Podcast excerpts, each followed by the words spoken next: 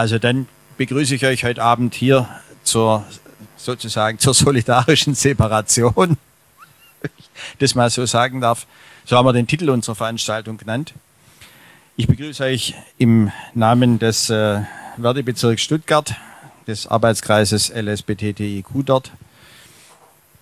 Das, der Arbeitskreis besteht derzeit im Wesentlichen aus Sven, Kim und mir, so damit man ungefähr weiß, welche Größenordnung das hat. Ähm, hat aber eine, ich sage schon mal, ziemlich lange Tradition. Wir sind gestartet bereits am 1. Februar 1990 als Arbeitskreis Homosexualität bei der damaligen Gewerkschaft ÖTV, haben dann im Mitte der 90er Jahre den Namen gewechselt in Arbeitskreis Lesben und Schwule in der ÖTV. So blieb es dann, als Verdi gegründet wurde, als Verdi-Arbeitskreis. Und vor anderthalb, zwei Jahren so ungefähr haben wir weil wir sozusagen transsexuelle Expertise dazugewonnen haben, den Arbeitskreis nach einiger Diskussion umbenannt in Arbeitskreis LSBTTIQ bei Verdi. Ich mache da gleich nur so einen kleinen Exkurs mit rein, damit man das Blitzlicht auch sieht. Ähm, als wir das gemacht haben, haben wir festgestellt, dass der, der Bundesarbeitskreis, den es auch gibt bei Verdi, den Namen so in der Form nicht führt. Der heißt dort derzeit noch LSBT. Und wir versuchen schon längere Zeit die Diskussion dahin zu tragen, die restlichen Buchstaben da auch zu haben. Kim hat beim letzten Arbeitskreis bereits da eine kurze Einführung dazu gemacht. Aber wie so ist, bei Gewerkschaften malen die Mühlen ein bisschen langsamer und deswegen dauert es alles und die Diskussion ist da noch nicht ganz zu Ende, weil auch in, vor allem in dem Bereich TTI doch noch einiger Diskussionsbedarf untereinander besteht, weil es da unterschiedliche Ansichten dazu gibt. Ich denke, das gehört auch schon zur Separation mit dazu, damit man da auch so den Spot schon hat, wo es hingeht. Ja, der zweite Teil unserer, unserer Überlegungen, weswegen wir überhaupt diese Veranstaltung so genannt haben, war, dass wir jetzt im Kontext der Demo für alle festgestellt haben, der LSBTTIQ-Bereich ist, wenn er gegen diese Demo für alle ziehen will, relativ auf sich allein gestellt. Das heißt, ähm, er erhält zwar Solidaritätsadressen auch von den Gewerkschaften, aber wenn es dann darum geht, Menschen auf die Straße zu bringen, sind es eher wir, die dann dastehen. Es war die Überlegung, ist es möglicherweise in den anderen Bereichen der, ich sage jetzt mal, Minderheiten, wenn ich es jetzt mal überspitzt formulieren darf, ähm, bei den Migrantinnen und Migranten auch so? Sind deren Themen auch ihre Themen, nicht unsere? Wie sieht es bei Behinderten aus? Sind es ihre Themen oder haben sie eigene Themen? Können sie es schaffen, über den Tellerrand der eigenen Organisation hinaus da entsprechend auch ähm, Ansatzpunkte zu finden für ein gemeinsames Miteinander? Sind wir nicht gemeinsam stärker? Und wenn ja, was könnte denn das Verbindende sein? So haben wir die ganz groß aufgemacht und haben dann auch geguckt, entsprechend Expertise da zu haben. Ähm, deswegen sitzt unter anderem die stellvertretende DGB-Landesvorsitzende Gabi Frenzer-Wolf hier und Wolfgang Höpfner, der ist Betriebs und bei der irgendwie hat das Mikrofon schon leichte Störungen, stelle ich fest. So viel zum Thema Technik. Ähm, ist dort Schwerbehindertenvertretung auch schon lange Jahre.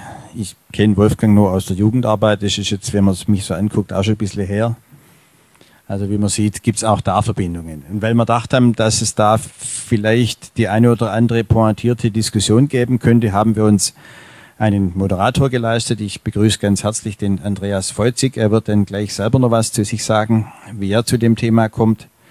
Er wurde über uns über den Verdi-Landesverband hier empfohlen. Der Martin Groß, der stellvertretende Landesvorsitzende, kennt ihn persönlich und hat gesagt, das wäre die geeignete Person.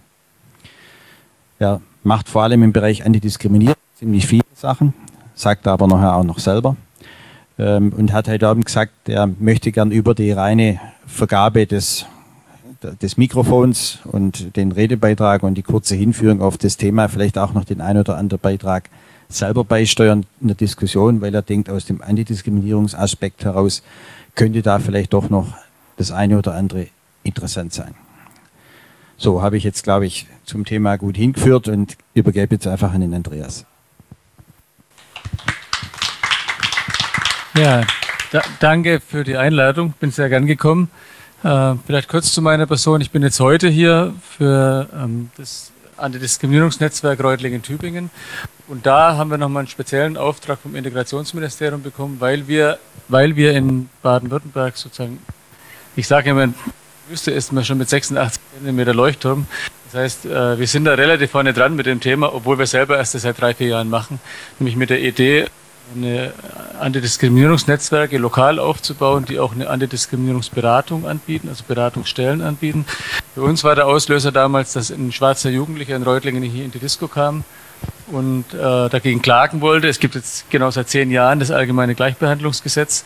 Ähm, er konnte dagegen klagen, hat in zweiter Instanz auch gewonnen, aber er musste beraten werden von, ähm, von der Beratungsstelle aus Berlin und einem Anwalt aus Hamburg weil es in Baden-Württemberg, also in Reutlingen, aber auch in Gesamt Baden-Württemberg keine Kompetenz gibt, Menschen zu beraten, ähm, die sich äh, wehren wollen dagegen. Und haben gesagt, das kann eigentlich nicht sein und haben ein breites Netzwerk gegründet und es von Beginn an äh, Zielgruppen offen, also merkmalsübergreifend. Das, und das war für viele Leute damals eine extrem spannende Erfahrung, dass die Leute, aus dem, die eher in Behinderteneinrichtungen arbeiten, Selbsthilfegruppe waren, ähm, Leute eher aus dem Migrations- Rassismusbereich, aus dem ähm, Queer-Gender-Bereich auch, Wobei am wenigsten, muss ich sagen, erreichen wir da gerade das eigentliche Gender-Thema, also so Frauengleichstellungsinitiativen, weil diese haben, glaube ich, schon so ganz gut professionelle Strukturen, die brauchen nicht nochmal so eine neue Struktur.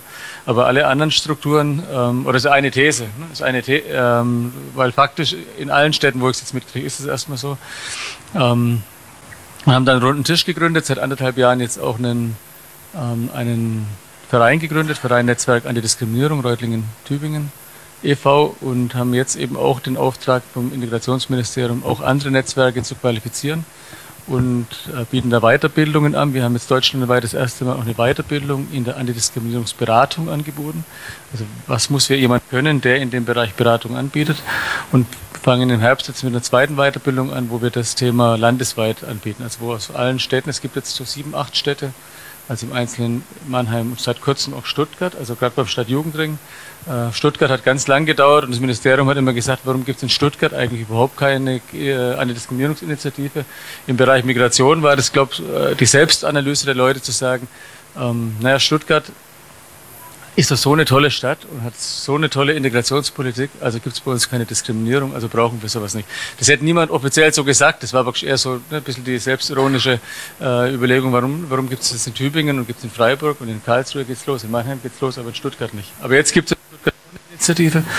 Stuttgart, die Initiative ist für die meisten in dem Bereich stärker aus dem Bereich Migrationsarbeit, Rassismusarbeit kommend. Und da wird die Aufgabe jetzt sein, das auch in dieser merkmalsübergreifenden äh, Art so ein Netzwerk aufzubauen, auf lokaler Ebene. Sozusagen.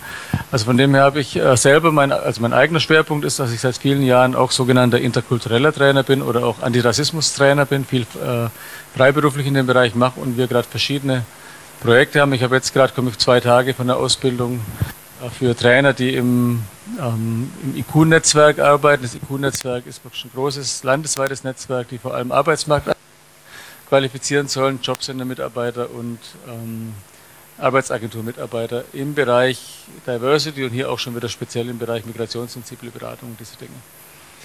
Ähm, in diesem Kontext bin ich jetzt heute hier, dass hier passiert was im Land sozusagen, wo genau hier ein Interesse da ist in diesen wichtigen, die auch bei uns beteiligt sind, also nicht, nicht im Kern, aber am Rande beteiligt sind, äh, also die Gewerkschaften als, als gesellschaftliche Kraft, die das Thema Diskriminierung mit auf die mit auf die Agenda setzt, auf die Fahnen schreibt, würde ich schon fast sagen. Und das wäre aber schon die erste Frage, steht das Thema auf den Fahnen oder stehen andere Themen auf den Fahnen? Und es ist eben doch eher ein Thema, was, ähm, ja, das, das wäre mein Interesse heute auch zu hören. Wie, welche Rolle spielt das Thema in gewerkschaftlichen Kämpfen, wo die Hauptkämpfe eher Arbeitskraft, arbeitsplatzbezogen sind, also Tarifkämpfe, diese Dinge sind, wo ganz viel Kraft reingeht.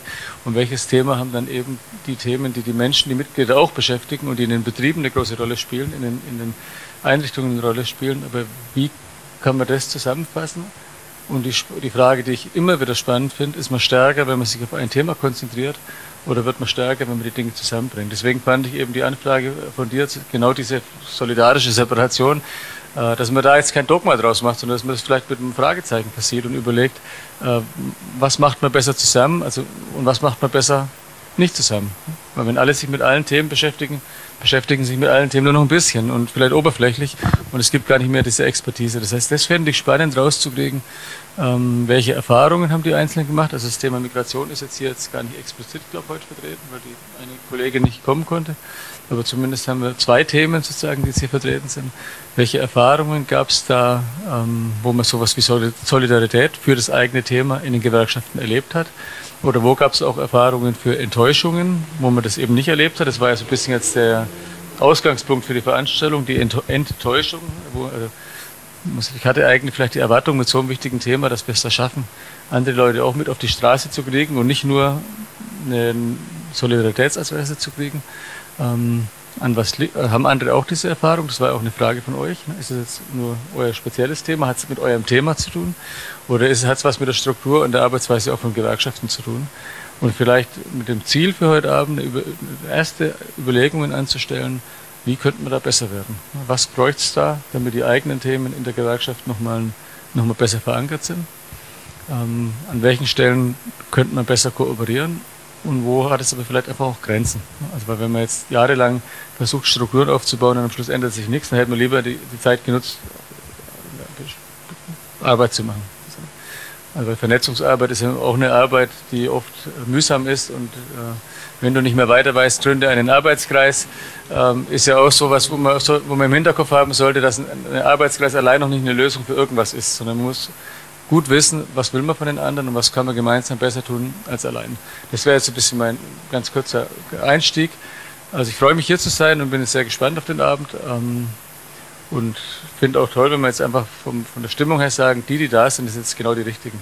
Und ob da jetzt noch zehn hätten kommen können, die jetzt nicht da sind, das spielt jetzt überhaupt keine Rolle, sondern wir können jetzt hier in einem sehr intensiven, kleinen Gespräch, sehr, sehr persönlichen Gespräch auch einfach die Dinge bewegen und dann muss man danach gucken, wie man sowas weiter bewegt und wo es weiter hingeht. Und von dem her, dass jetzt auch sozusagen DGB ja auch ähm, so vertreten ist, dass dann bestimmte Dinge auch da auch weiter transportiert werden können.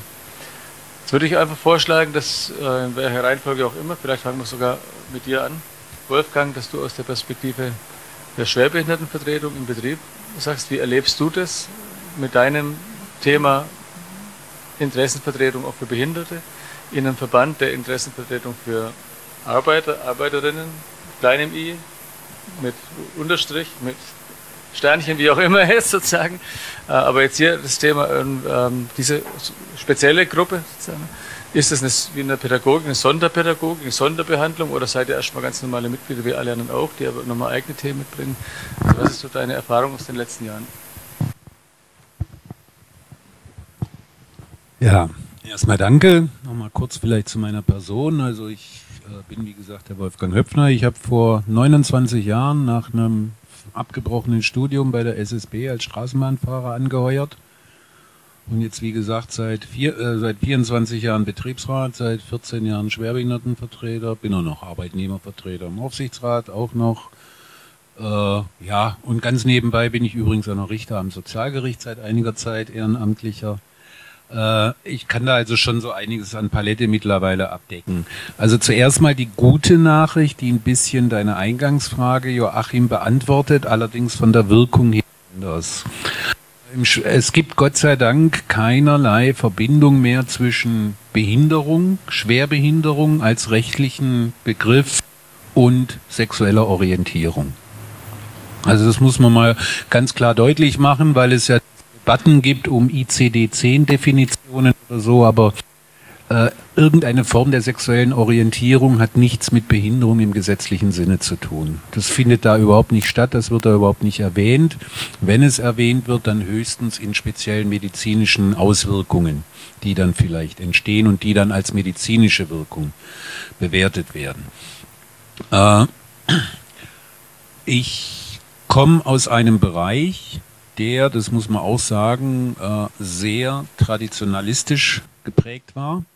Also der Nahverkehr mit Ausnahme der Verwaltungsebene ist äh, traditionell ein klassischer Männerbereich. Also als ich angefangen hat, war der Frauenanteil im Bereich von äh, Fahrdienst und Werkstätten so bei um die 1 bis 2 Prozent. Das ändert sich seit langem, das ist auch gut so, aber das bringt natürlich Prägungen mit und das bringt natürlich auch, sage ich mal, so ein innerbetriebliches Verhältnis mit. Also Macker unter sich und Machos und dann auch noch aus vielen Nationen, das ist schon manchmal was sehr, eine sehr spezielle Situation. Äh, in der Schwerbehindertenvertretung geht es uns noch schlechter wie euch innerhalb unserer Gewerkschaft, weil uns werden überhaupt keine Strukturen zugestanden. Und das ist ein riesengroßes Problem und deswegen ist das äh, auch Teil der Antwort auf deine Frage. Schwerbehindertenvertreter sind ein Mann oder ein Frau Veranstaltungen, Einzelvertretung, immer und überall. Und, es, und die Gewerkschaft bietet keine Vernetzung. Äh, bei der IG Metall ist es teilweise ein bisschen anders, aber bei Verdi gibt es das nicht. Verdi äh, hat auch große Defizite in Schulungen und so weiter. Bei den Betriebsräten wiederum ist es nicht unbedingt ein Thema. Das geht so in dem großen Geschäft oft unter, vor allem dann, und das ist so ein bisschen auch der Fluch, äh, also ich bilde mir ein, ich mache eine ganz gute betriebliche Arbeit. Äh, Uji kennt meine Wahlergebnisse. Äh, die sind dann schon relativ eindeutig, wenn du keinen Gegenkandidaten hast und trotzdem 70 Prozent Wahlbeteiligung und 98 Prozent Ja-Stimmen, dann hast du nicht alles falsch gemacht. Das heißt aber auch, eine erfolgreiche Arbeit bedeutet natürlich eine erfolgreiche betriebliche Integrationsarbeit. Das heißt, auch in diesem Bereich sind jetzt die Probleme nicht ganz so drückend für die Einzelnen, weil man halt in den allermeisten Fällen das Beschäftigungsverhältnis retten kann und dieses Bewusstsein der persönlichen Diskriminierung, der, des, der persönlichen Exklusion dann halt auch nicht so stark ist. Und deswegen fehlt es hier an Berührungspunkten. Dazu kommt auch noch, was auch eine Solidari Solidarisierung, äh, jetzt eine bewusste Solidarisierung eher nicht befördert, dass wir, ich sage es mal ganz platt, dass Menschen aus dem Bereich LSB, TTQ bei uns keine Probleme haben. Also bei die SSB ist da relativ eine Insel der Seligen. Das hat damit zu tun, dass es schon sehr früh einzelne Menschen gab, die ihren Lebensentwurf einfach relativ normal und selbstverständlich gelebt haben, die integriert waren in den Kollegen, in der Kollegenschaft und deswegen war das nichts Besonderes. Also auch der erste Fall der Geschlechtsumwandlung, den wir auch bei uns im Betrieb haben, war jetzt kein so ein großes Drama. Da hat man halt abgewartet, wie lange das ging und irgendwann hat dann der Kollege als Kollegin weitergefahren, seinen Bus. Also von daher, äh, auch das sind diese Art von Erfolge führen halt immer dazu, dass so diese das eigene Diskriminierungserleben gar nicht so da ist. Also so ein bisschen der Fluch der guten Tat. Und dadurch natürlich auch so diese, äh, sage ich mal, so Solidarisierungstendenzen dann geringer sind. Weil wenn ich mich selber nicht diskriminiert fühle, nicht die persönliche Betroffenheit habe, dann tue ich mich einfach schwerer für was zu engagieren, um es mal ganz platt zu sagen. Äh, grundsätzlich sehe ich aber natürlich das Problem schon, dass es in diesem Land Gruppen von Menschen gibt, die strukturell benachteiligt sind. Also ich meine, man weiß ja auch bei Schwerbehinderten, die Arbeitslosenquote ist doppelt so hoch wie der Nicht-Schwerbehinderten. Und in den letzten Boomjahren ist das Verhältnis sogar noch ungünstiger geworden, 2014, 2015. Und die Leute, die da aber wirklich betroffen sind, die erreichen wir so gut wie überhaupt nicht. Weil die sind ja aus den Betrieben raus. Die haben so ein paar kleinere Vereine sowas wie, was weiß ich, VDK oder weiß der Geier was, die halt auch nicht sehr politisch arbeiten, an die kommen wir nicht ran. Und wenn es in den Betrieben und nochmal zusammengefasst funktioniert mit der Integration, dann ist halt der persönliche Antrieb der Betroffenen viel geringer, hier auch nochmal nach außen sich für was einzusetzen, weil man hat dann so auch die Tendenz, das quasi für Natur gegeben und also was bei uns geht, muss ja auch bei anderen gehen und so weiter zu halten und die Probleme dann auch nicht so zu sehen.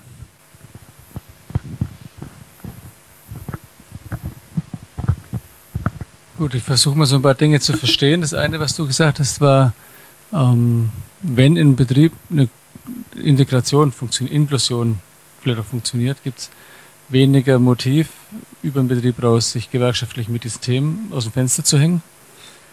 Ähm, ich frage auch, ob das vielleicht was ist, wenn ich mit dann das Thema trotzdem nach außen kehre, ob ich damit, also das vielleicht ein Satz, ähm, der mich immer wieder beschäftigt, ähm, von einer schwarzen äh, Dichterin Pat Park, USA, die sagt, an die Weiße, die meine Freundin sein will. Erstens, vergiss, dass ich schwarz bin. Zweitens, vergiss nie, dass ich schwarz bin. Hm? Also ich sage erstens, vergiss, dass ich schwarz bin, heißt, sehe nicht nur das in mir, die Behinderung, die sexuelle Orientierung des Mann, des Frauseins, die Hautfarbe, des Muslimsein, was auch immer. Sehe, sehe alles, sehe ich bin ein Mensch mit tausend Interessen und tausenderlei Dingen. Ein, eins davon ist, ist das. Und sagt gleichzeitig und vergiss nie, dass ich schwarz bin. Analog, vergiss nie, dass ich meinetwegen schwerbehindert bin. Ähm, und ich könnte mir auch vorstellen, dass es schon auch eine Tendenz gibt von Menschen, die von diesen Diskriminierungen betroffen sind, auch nicht immer mit diesem Thema ständig unterwegs zu sein, weil sie auch als mit all ihren anderen Dingen wahrgenommen werden wollen. Das fände ich jetzt auch nochmal eine spannende Frage an dich, ob du das auch nochmal so erlebst. Sie sagen, sie wollen eben auch nicht nur als Behinderte arbeiten, sondern sie wollen als Fahrer oder als Fahrerin in den Bussen wahrgenommen werden, die gut oder schlecht Bus fahren oder die keine, witzig sind oder nicht witzig, die nett sind oder Arschlöcher, was auch immer und daneben auch noch behindert oder schwul oder was auch immer sozusagen. Und gleichzeitig eben ist aber diese Frage der Solidarisierung, die vergiss nie, dass ich schwarz bin. Das immer zu wissen, egal ob es für mich eine Rolle spielt, für viele andere spielt es eine Rolle. Ich werde, ich bin nicht behindert, sondern ich werde behindert von einer Gesellschaft, die mir nicht gleiche Chancen gibt, die mir am Arbeitsmarkt, wie du es gerade gesagt hast, nicht die gleichen Chancen gibt. Äh, und ich bin vielleicht auf eine Art, ob meine Homosexualität eine Rolle spielt oder nicht, hat auch etwas damit zu tun, wie die Gesellschaft damit umgeht. Ähm, du hast angesprochen auch die Frage, das würde mich noch interessieren, an was liegt es, dass, dass es keine, was ja naheliegend wäre, wenn es so viele schwerbehinderte Vertretungen gibt, dass man sagt, wenn diese könnten die das Thema auf eine politische Ebene bringen. Welche Gründe gibt es, dass die Gesellschaft, dass Verti äh, nicht will, dass ihr euch organisiert in einem Arbeitskreis oder in welcher Struktur auch immer?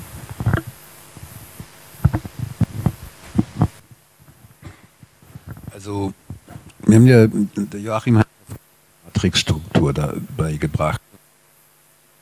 Sei es jetzt äh, Fachbereiche als Branchenvertretung, aber auch die Personengruppen wollen natürlich sachliche und personelle Mittel haben.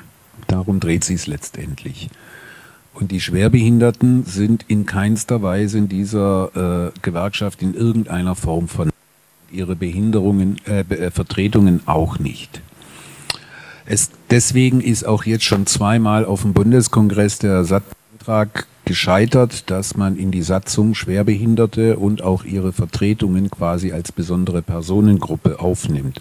Weil in dem Moment hätten sie Anspruch auf entsprechende Strukturen und natürlich auch auf personelle und sachliche Mittel. Da gibt es dann auch, sage ich mal, so politische Kämpfe innerhalb einer Gewerkschaft, wo dann die einen Angst haben, dass bei ihnen dann die Mittel wegkommen. Oder aber es gibt Bündnisse zu ganz anderen Themen, wo man dann die Schwerbehinderten dann oder andere auch unter den Tisch fallen lässt. Und, und, und, und, und. Das ist so die Eigendynamik von so einem großen Tanker wie Verdi mit über zwei Millionen ein obwohl die Schwerbehinderten wahrscheinlich mehr als zehn Prozent der Mitglieder ausmachen, also Schwerbehinderte und Gleichgestellte. Das ist ja auch nochmal der besondere Status hier, den auch kaum jemand auf dem Radar hat. äh, zum also das ist ein sehr schönes Zitat. Ich kenne das auch. Ich muss auch dazu sagen, ich habe nur den Außenblick, weil ich, ich lebe seit 23 Jahren mit derselben Frau zusammen. Äh, bestimmte Dinge werden, weiß ich, dass ich die mir nie wirklich erschließen werden. Also jetzt die, die, das in der Betroffenheit oder so, das weiß ich einfach. Aber wenn ich mit Problemen, zum Beispiel mit sexueller, sexueller Orientierung bisher befasst war, dann war das fast überwiegend Leute, die neu eingestellt waren und die bei ihren alten Betrieben schlechte Erfahrungen gemacht haben. Und weil ich halt relativ bekannt bin in meinem Betrieb, heißt es dann irgendwann, ja, geh mal zum Wolfgang, red doch mal mit dem drüber. Wenn man mal so mitbekommt von Kollege zu Kollege, dass da ein neuer Kollege Probleme schiebt. Und dann habe ich oft Gespräche, äh, wie halt, wie kann man es bei uns in der Firma mit dem Outing halten? Und äh, für mich ist nochmal wichtig, also ich denke, weil das auch dieser Kern des Zitates ist einerseits ist es klar, jemand ist anders, jemand ist individuell. Aber andererseits ist trotz allem dieser jemand auch normal. Und diese Normalität zu leben, das ist eigentlich das, was bei uns relativ gut funktioniert. Ich denke an meinen lieben Kollegen Knut Axel Noack, äh, der jetzt vor einem Jahr in Rente gegangen ist. Der war also auch ganz normaler Fahrer. Er war schwul, jeder wusste das. Er ist auf eine, ich mal, normale Art damit umgegangen. Er hat nichts versteckt, er hat nichts nach außen gekehrt. Es war ganz normal, wenn er von seinem Partner erzählt hat, so wie ich von meiner Frau erzählt habe. Sein Partner hat er dann, hat er dann selber entschieden, wenn jetzt bei den Kollegen Bahnhofsfest war, ob der mitkommt oder ob er nicht mitkommt. Aber das war einfach kein Problem. Wenn er da war, war es normal. Punkt, Ende der Durchsage. Dann hat man sich auch ganz normal unterhalten. Und es gab Leute, die konnten ihn leiden und es gab Leute, die konnten ihn nicht leiden. Auch ganz normal. Und diese Art von Normalität, das ist eigentlich, was ich in meinem Betrieb unterstützen will. Auch, wie gesagt, wir hatten einen Busfahrer, der eine Geschlechtsumwandlung durchgemacht hat. Das hat halt seine Zeit gedauert. Da war er auch immer wieder lange Zeit krankgeschrieben. Aber er er hat dann als sie später wieder auf seinem Bus gesessen. Die SSB hat nicht krankheitsbedingt gekündigt. Es gab keine dummen Fragen, nachdem die Situation einmal geklärt war. Sondern man hat es halt unterstützt, man hat es auch ausgehalten, die langen AU-Zeiten. Und jetzt fährt er als sie wieder Bus.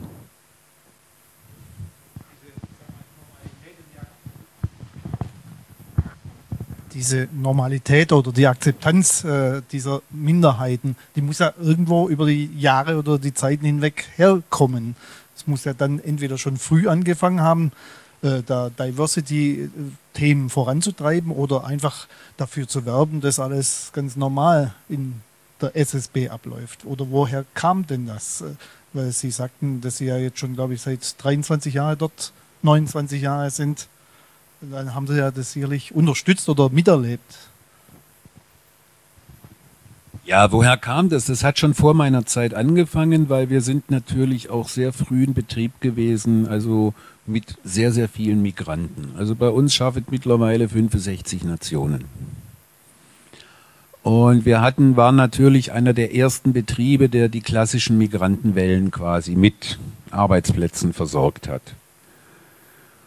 Und es gab halt bei uns relativ früh, auch zum Teil mit bewusster Ansage jetzt in Bezug auf die Migranten, klare Rahmen, wir dulden keine äh, Diskriminierung.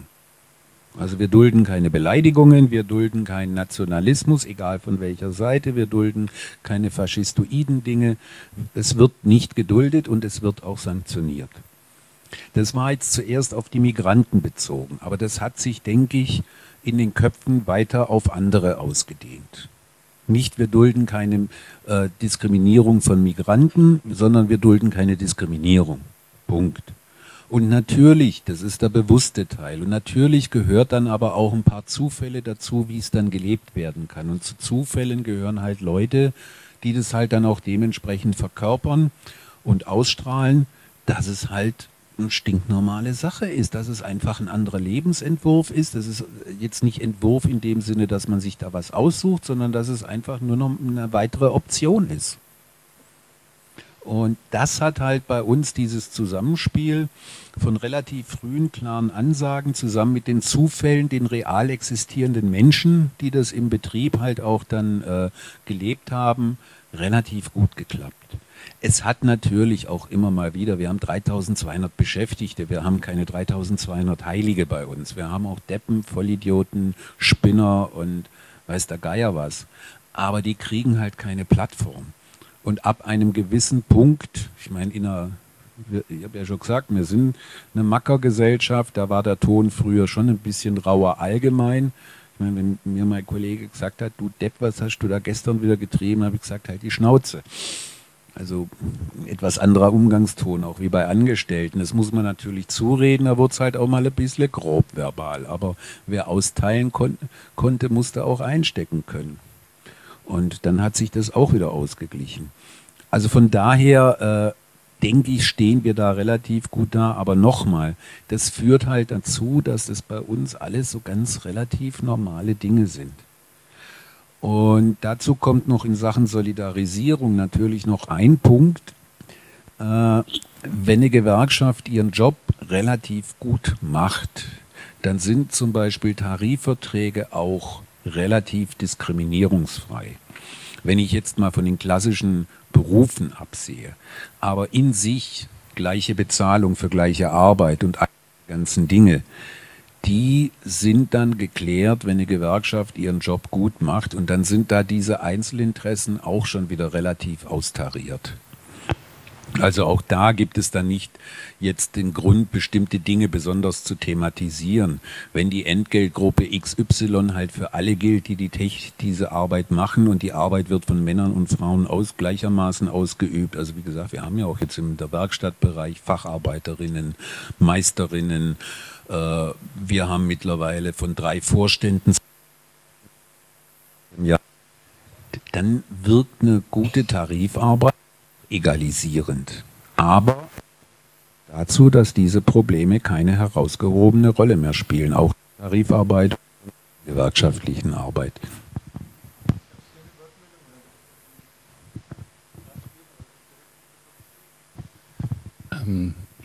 Du hast vorher was gesagt mit 10 Prozent und dann hast du was gesagt mit Schwerbehinderte und Gleichgestellte. Das halten die meisten nicht auf dem Schirm. Ich habe es vielleicht auch nicht auf dem Schirm, wenn das einfach erklären könntest? Weil für mich die Zahl 10 Prozent, habe ich gedacht, klingt für mich sehr hoch und äh, vielleicht habe ich hier eine Wissenslüge. Das ist das Erste, was ich fragen wollte. Das Zweite, was ich fragen wollte, ob ihr Erfahrungen mit HIV gehabt habt in eurer Schwerbehindertenbetretung, weil doch viele von den schwulen Männern meistens, ob mobil oder nicht, es ist leider so, in, zumindest in Stuttgart, dass viele äh, schwule Männer davon betroffen sind. Und die dritte Frage ist, die geht aber äh, praktisch nicht nur dem Merkmal Schwerbehinderten. Ist es eigentlich sinnvoll, dass wir uns Organis Netzwerke wünschen bezüglich Einzelgewerkschaften oder wäre das nicht sinnvoller, sich DGB-weit äh, zu organisieren? Das möchte ich einfach mal in den Raum werfen. Okay, also die 10% bezog sich äh, auf eine Schätzung des Anteils bei den Verdi-Mitgliedern. Und man muss wissen, ungefähr 8% der Bevölkerung sind schwerbehindert im Sinne des Gesetzes, sprich sie haben einen Grad der Behinderung von 50 oder mehr.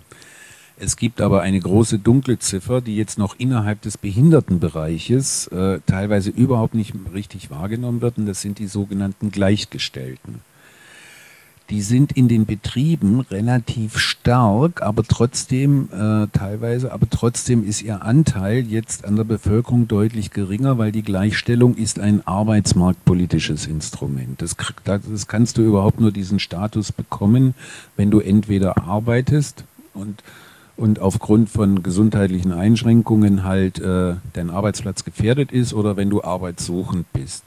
Also Gleichstellung bekommt man halt mit einem GDB von 30 oder 40. Das ist so ein Instrument, das, äh, so ein Abfallprodukt der Agenda 2010, weil damals nämlich auch der Grad der Behinderung für Schwerbehinderung angehoben worden ist. Und die sind in vielen Betrieben relativ stark vertreten, und zwar überall dort, wo es eine aktive Beratungsarbeit gibt, äh, weil die nämlich sehr stark diese GDB 30 und 40 sehr stark zugenommen haben. Und äh, aber in der Bevölkerung selber jetzt nicht so direkt, weil sowas, so Schwerbehinderten, funktionierende Schwerbehindertenvertretung gibt es halt nur in Mittel- und Großbetrieben, muss man ganz klar sagen. Weil in den Kleinbetrieben, wenn jemand fünf oder sechs oder zehn oder 15 Leute betreut, ist das eine ganz andere Arbeit. Wir haben 260 und ich bin auch voll freigestellt Kraft Gesetzes als Schwerbehindertenvertretung. Das ist ein ganz anderes Aufgabenspektrum. Aber das macht ungefähr 10 Prozent der Mitglieder von Verdi aus, schätzt man. Die Gleichgestellten kann man nur schätzen. Da gibt es so ein paar Hochrechnungen aus betrieblichen Zahlen und so weiter, wie viel das sein könnten. Und die haben halt keine Struktur. Die haben innerhalb von Verdi keine Struktur. Meines Wissens ist die IG Metall die einzige, die spezielle gewerkschaftliche Strukturen hat, einzelne Arbeitskreise, auch auf Bundesebene. Ich kenne es von keiner anderen Einzelgewerkschaft, dass es jetzt hier spezielle Strukturen für Schwerbehinderte, Gleichgestellte und vor allem auch ihre Vertretungen gibt. Ich bin übrigens selber gar nicht behindert, schwerbehindert. Äh, und das geht dann halt total unter. Und dann hast du halt ein Einzelkämpfertum, wo du dich im Wesentlichen nur um deinen Betrieb kümmern kannst, gucken, dass da alles rund läuft. Und allein schon Erfahrungen aus anderen Betrieben. Also ich habe zum Beispiel nur sehr lose Kontakte zu den Stadtverwaltungen hier in Stuttgart. Auch da gibt es welche, die sich dem dann auch entziehen. Und äh, da gibt es überhaupt keine Zusammenarbeit organisiert so halblebige Arbeitskreise, die dann auch ständig wieder zusammenbrechen, wenn der Verantwortliche gerade äh, krank geworden ist oder gestorben ist. Zum Thema HIV, das haben wir gehabt. Aktuell habe ich in meinen Akten noch zwei Fälle, die allerdings nichts mit Homosexualität zu tun haben. Die haben sich das anders erworben. Es gab aber äh, bei meinem Vorgänger gab es zwei, die dann auch leider verstorben sind, die, da, die das dann halt äh, als Homosexuelle schon relativ früh erworben hatten. Und dann ist natürlich HIV, die Auswirkung von HIV, das ist das, was ich am Anfang gesagt habe, das wird natürlich bewertet, dann im Rahmen von Schwerbehinderung.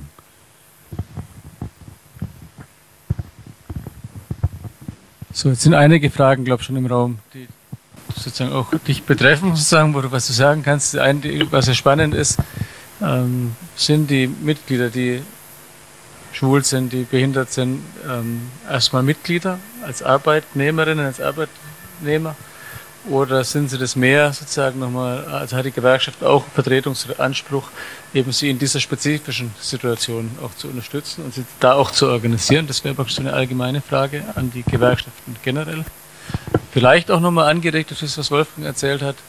Das war jetzt noch gar nicht so ganz klar, dass in dem Betrieb, den du beschreibst, das ganz, die Stimmung offensichtlich ganz gut sich entwickelt hat. Ne? War ja auch die Frage, hoch, sowas gibt's auch, ne? äh, kennt, man auch, kennt man auch anders. Ähm, ist, hat da die Gewerkschaft eine Aufgabe, sowas zu befördern? Also ist es auch ein Teil sozusagen von gewerkschaftlichen Auftrag, eben dazu oder zu überlegen, was kann man dazu beitragen, über die über Personalräte, Betriebsräte, das in Betrieben so eine Stimmung entsteht, wo ein Outing möglich ist. Auch äh, selbst Themen, die vielleicht auch innerhalb des gewerkschaftlichen Spektrums sind, wie eben Transgender. Äh, das wäre sozusagen der Überblick ein bisschen über die Einzelgewerkschaften hinaus. Was kennst du da und was siehst du da als gewerkschaftliche Aufgabe? Auch was heißt Solidarität sozusagen in dem, in dem Kontext?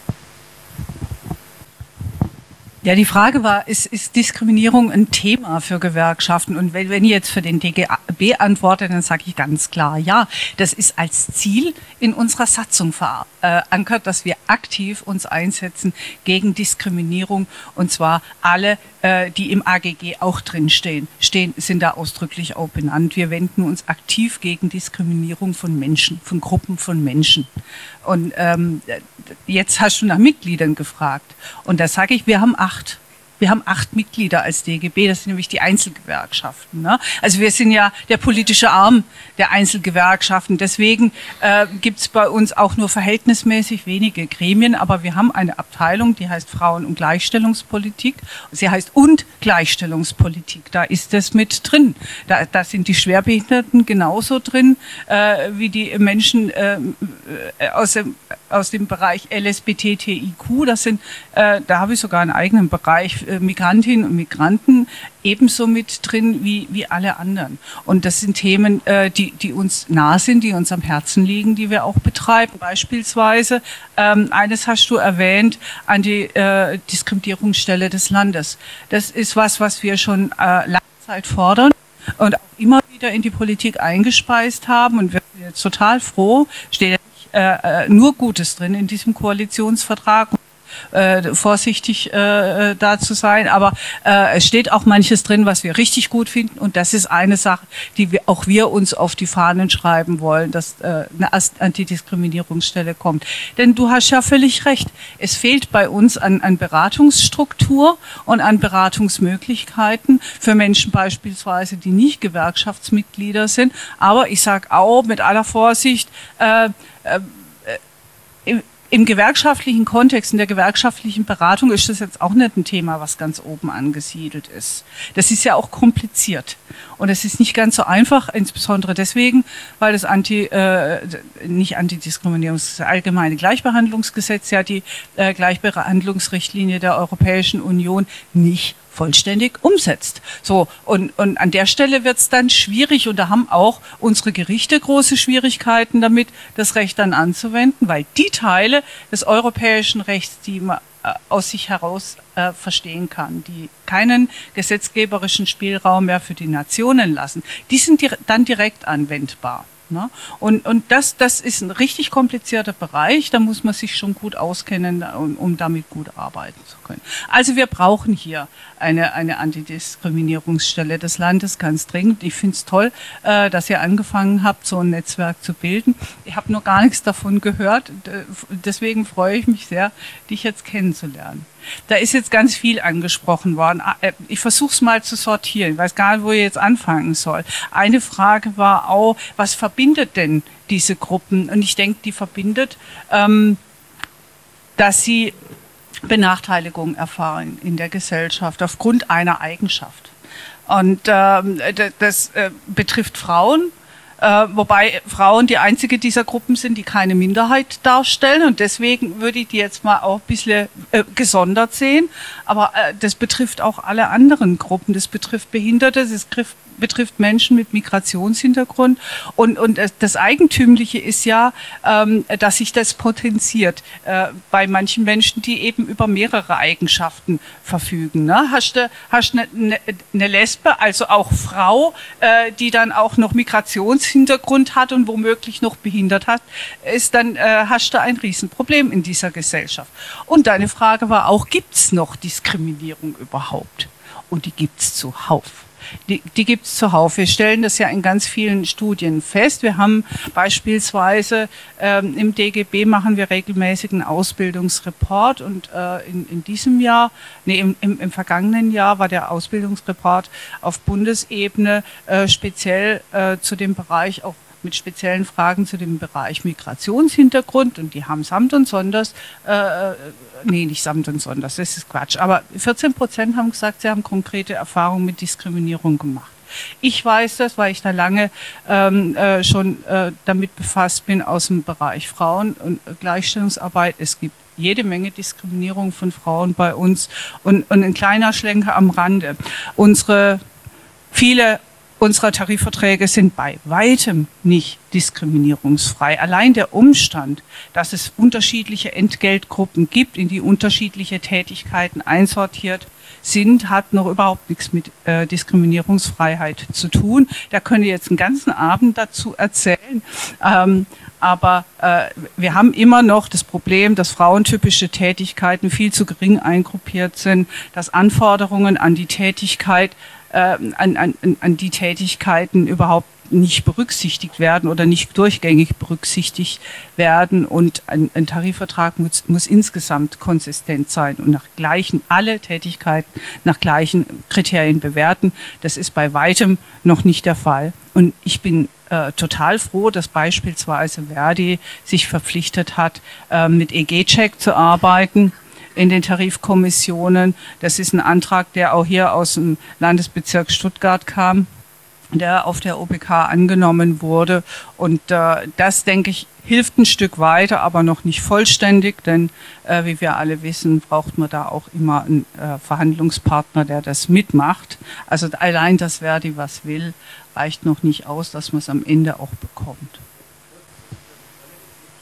EG-Check ist, ist, ein, ähm, ist eine Möglichkeit, äh, erstmal Tarifverträge auf Diskriminierungsfreiheit zu überprüfen, ähm, ist eine Möglichkeit auch für, für Betriebs- und Personalräte danach zu schauen, ob es Diskriminierung im Betrieb gibt oder ob beispielsweise die Dienst- oder Betriebsvereinbarungen, die man geschlossen hat, diskriminierungsfrei sind ähm, einfach mit einem Fragenkatalog, den man da abarbeiten kann. In diesem Fragekatalog sind äh, zum Beispiel ist jede Menge Rechtsprechung eingearbeitet, auch des Europäischen Gerichtshofs. Und äh, was ich am interessantesten finde, es ist auch ein Instrument, mit dem man inhaltsverschiedene Tätigkeiten dahin überprüfen kann, ob sie gleichwertig sind. Weil wir haben ja nicht nur gleichen Lohn für gleiche Arbeit, sondern es heißt in, in, der, in der europäischen Richtlinie gleichen Lohn für gleichwertige Arbeit. So, dass innerhalb eines Tarifvertragssystems gleichwertige Tätigkeiten auch gleich zu bezahlen sind. Jetzt, wie misst man das? Und da gibt's da gibt's international anerkannte analytische Arbeitsbewertungsverfahren. Ähm, und eines davon, äh, oder, oder sehr ist ähnlich oder fast ja, vergleichbar gestaltet, ist auch EG-Check. Das nutzt diese, diese analytischen Arbeitsbewertungsverfahren. Und mit dem kannst du eben äh, einen Vergleich beispielsweise dahingehend anstellen, ist ein Werkstattleiter, ist das eine vergleichbare Tätigkeit mit der Leiterin einer Küche. So. Also soweit erstmal dazu. Jetzt habe ich ein bisschen den Faden verloren.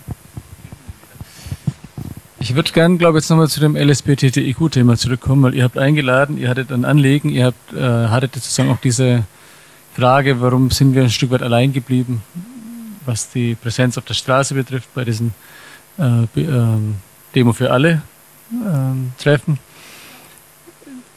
Die LSBTTIQ-Themen sind vermutlich jetzt von diesem EG-Check, ich weiß nicht, ob äh, nicht so super relevant sozusagen.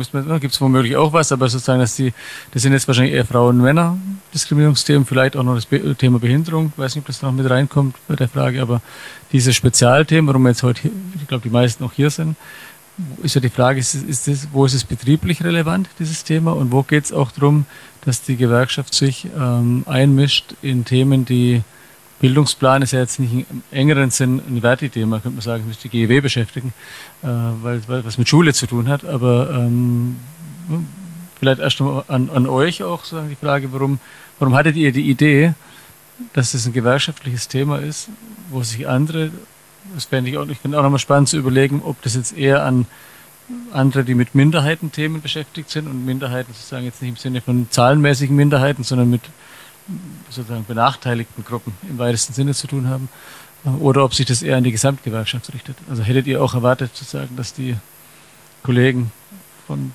Stadtverwaltung XY, Herr Müller, Frau Meier, Herr Öztürk, äh, die da arbeiten und mit den ganzen Themen nichts zu tun haben, aber mobilisierbar sind, zu sagen, doch, als Gewerkschafter und Gewerkschafterin ist es ein Thema, das uns beschäftigen muss und da, wenn der Arbeitskreis ruft, kommen wir.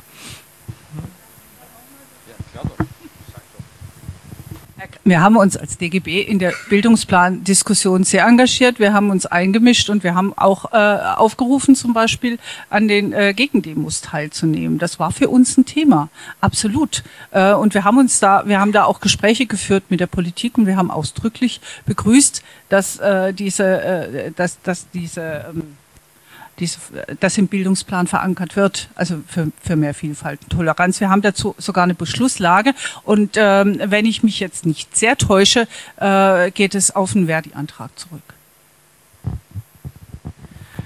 Es gab noch, noch so einen, ich sage mal noch so, so einen kleinen Schlag dazu, den will ich jetzt auch noch mal ähm, mit einflechten. Ähm, es gab, wenn ich es richtig weiß, letztes Jahr am 16. Januar, so habe ich es auf dem Schirm, oder war es dieses Jahr? Die Rassismusdemo. Bitte, ja, ja, halt zusammen, genau. Da waren irgendwie 81 Organisationen, die die unterstützt haben. Ich weiß, welche Schwierigkeiten das Netzwerk LSBTTIQ hatte, da in diesen Organisationskreis mit aufgenommen zu werden. Es hing ziemlich in die Seil. Ähm, wir hatten eigentlich am Anfang gesagt, das muss auch über den, also der Rassismusaspekt muss auch den LSBTTIQ-Aspekt mit abdecken, dann wird es rund. Das ist dann mit, mit ein bisschen Schwung noch, noch gelungen, sage ich jetzt mal, aber es war zäh. Und ich finde, dieses zäh hat auch damit zu tun gehabt, dass wenn dann große Organisationen damit mit werben, dass man die kleinen Organisationen, die da möglicherweise am Rande mitlaufen oder die möglicherweise davon betroffen sind, ähm, gar nicht so auf dem Schirm hat, zum einen. Ja, und zum anderen ähm, dass man auch nicht genau weiß, wie die sich bis jetzt positioniert haben und vielleicht noch positionieren werden und ob das dann die eigene Organisationsposition möglicherweise ein bisschen stören könnte. Das trifft auch darauf zu, weil da unter anderem die Kirchen sehr stark mitmarschiert sind, die da meines Erachtens noch mal einen besonderen Aspekt der Diskriminierung haben. Ähm, das ähm, trifft auch zu für Sozialverbände, die da bis jetzt die sich diesem Thema noch gar nicht gewidmet haben, meines Erachtens, wo ich auch denke, da könnte man noch das eine oder andere tun, wenn ich so angucke, LSBTTIQ in Pflege und Betreuung. Da gibt es jetzt erste Ansätze, aber wir sind da auch noch nicht an dem Punkt, dass ich sagen würde, das ist da tatsächlich vor Ort angekommen. Ja, also es beginnt jetzt, ich sage mal, einzusickern, aber wir sind noch nicht an dem Punkt, dass wir sagen könnten, ähm, das ist von anderen mit aufgenommen und wird selbstverständlich berücksichtigt. Selbstverständlich berücksichtigt ist so ein Punkt, äh, wo es mir nochmal drauf ankommt. Ähm, wird dieses Thema mitgedacht? Sind wir inkludiert, indem man dann das gar nicht verwendet? Wo sind wir da sichtbar? So meine Frage. Ähm, und wenn wir da sichtbar sein sollen, wo sind die Hebel, damit wir dann tatsächlich auch schaffen, offensiv dann damit reingehen zu können? Das sind jetzt zwei Themen. Das eine ist, denken die anderen unser Thema mit und das andere ist, wenn wir das Thema auf die Tagesordnung setzen, erreichen wir die anderen, dass sie sich mobilisieren lassen. Das war ja eigentlich eine eigentliche Frage. Und da nochmal die Frage, denkst du da eher an die anderen, die mit Diskriminierungsthemen zu tun haben? Also ist die Idee, müssten nicht die mehr zusammenhalten, die doch was von Diskriminierung verstehen, also die so eigentlich wissen, um was es geht? Oder zielt es auch Richtung Gewerkschaftsmehrheit, sage ich jetzt mal, also insgesamt in die Gewerkschaft rein? Ich mache noch, noch einen Schlenker dazu, weil Wolfgang hat es vorher gesagt, äh, dass die Schwerbehinderte, der Schwerbehindertebereich bereits zweimal bei der, erfolgreich beim Gewerkschaftskongress gescheitert ist. Wir haben das bis jetzt nur einmal das Thema zum Scheitern gekriegt, nämlich beim letzten, als wir dann den Antrag gestellt hatten, dass es einen, eine offizielle Struktur gibt, angelehnt an die Migrationsstruktur, weil so wir ist okay, ich glaube auch nicht, dass es allein gewuppt hätte an dem Punkt. Aber das war mal so ein, so ein Punkt, wo ich denke, okay, ähm, man muss in der, Dis in der Diskussion da noch einmal ran, ja, weil klar ist natürlich, ähm, wenn ich was diskriminierungsfrei machen will oder wenn ich einer bestimmten Zielgruppe ähm, eine Gelegenheit bieten will, sich auch entsprechend in der Struktur abbilden zu können, sichtbar zu sein, muss ich Geld in die Hand nehmen und muss gegebenenfalls auch Organisationsstruktur dafür anbieten. Das ist in einer sehr komplexen Struktur wie Verdi, weil da haben wir den Antrag gestellt mit beim DGB natürlich nicht ganz einfach, zu allem deswegen, weil es halt auch da Geldverteilungskämpfe gibt, weil man da natürlich auch eher den Mangel wie denn das Übliche verwaltet. Gucken muss, dass der Streikfonds ordentlich bedient ist, damit man das, das, das Handwerkszeug, das man eigentlich hat, dann da, dass man dem nachgehen kann. Also das sind so die, die Punkte, die dann da mit reinspielen. Und dann ist Güterabwägung. Wenn die Güterabwägung dann sagt, es ist, wir kriegen, wir haben ja da schon eine funktionierende Struktur über Ehrenamt. Wir brauchen da jetzt nicht noch zusätzlich Geld in die Hand nehmen, denn glaubt man, man hätte es gut genug abgebildet. Ich will jetzt nicht bestreiten, dass Verdi, was es anbelangt, auch in, in vielerlei Hinsicht ähm, gut arbeitet und dass auch nicht der, der Verdi-Vorsitzende dann in der einen oder anderen Situation sich kräftig aus dem Fenster hängt und da auch entsprechend Position bezieht, das kann man ihm alles nicht abstimmen.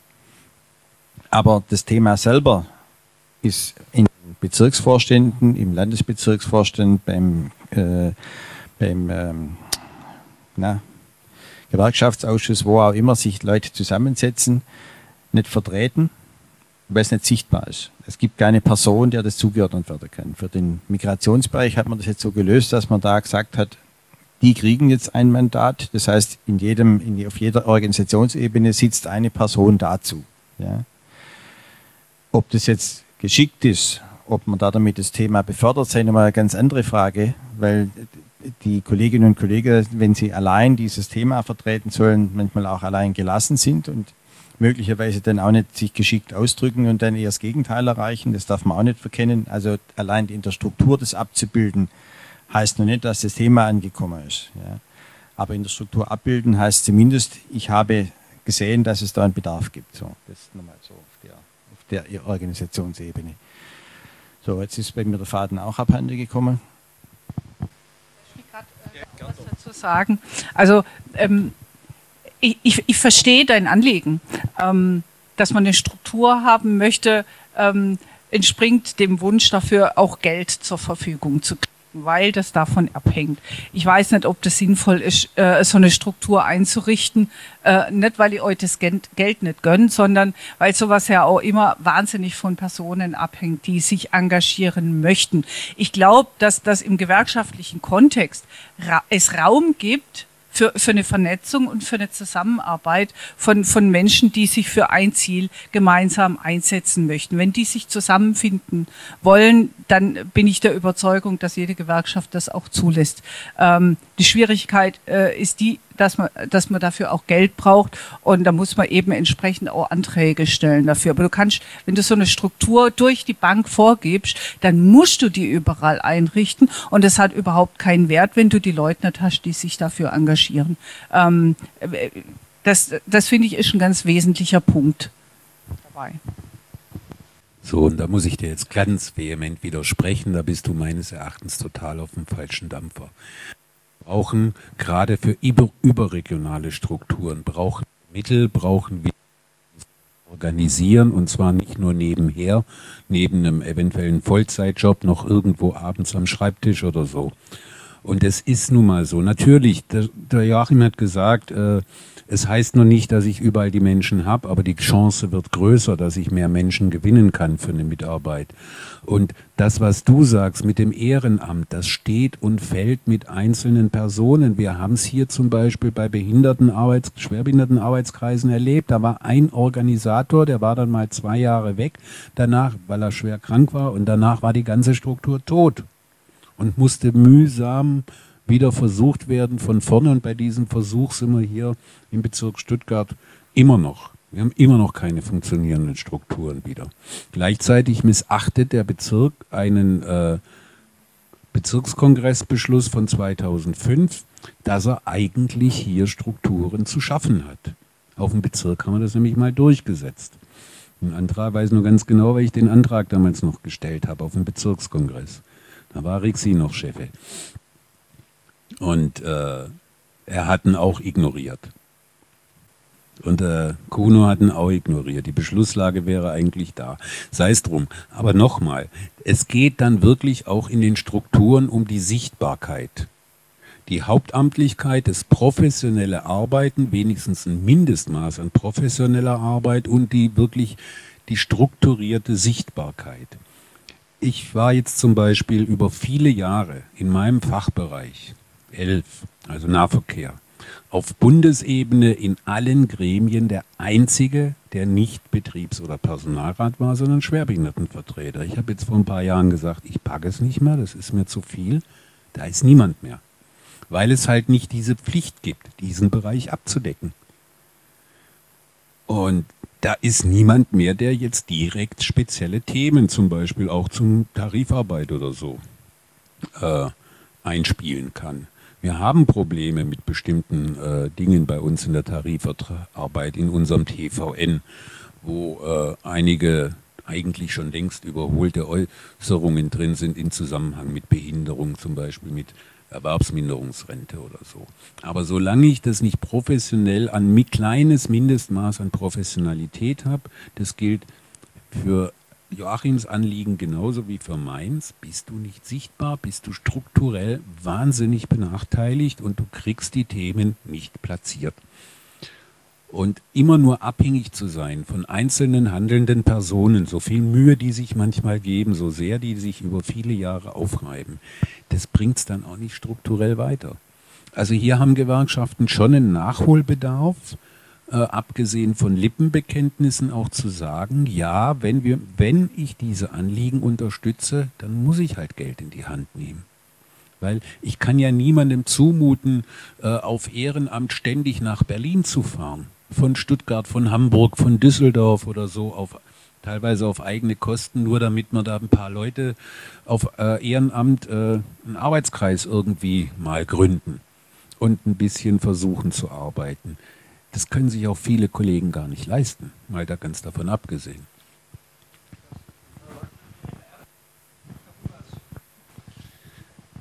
Sie. Ja,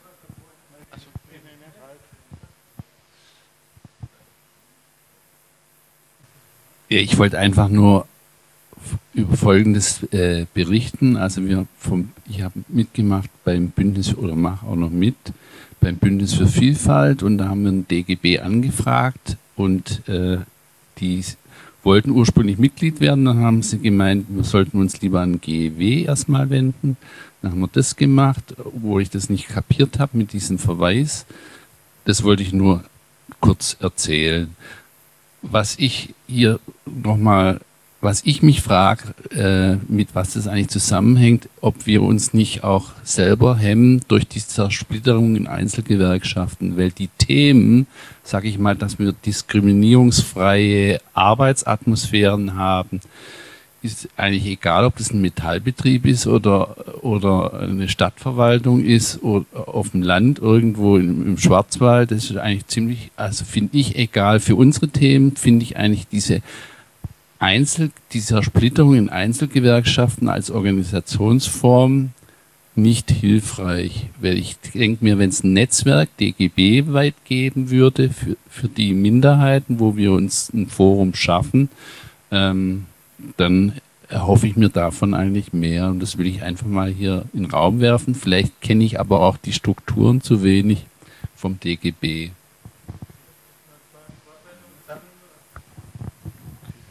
Also mich, ich, entweder denke ich vielleicht da falsch oder nicht richtig, aber eigentlich müsste Geld für so einen Strukturaufbau vorhanden sein.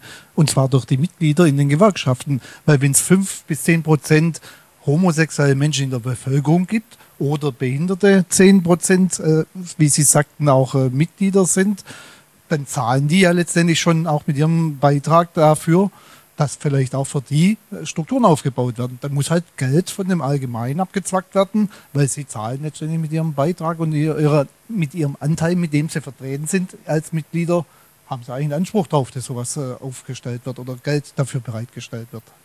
Das ist meine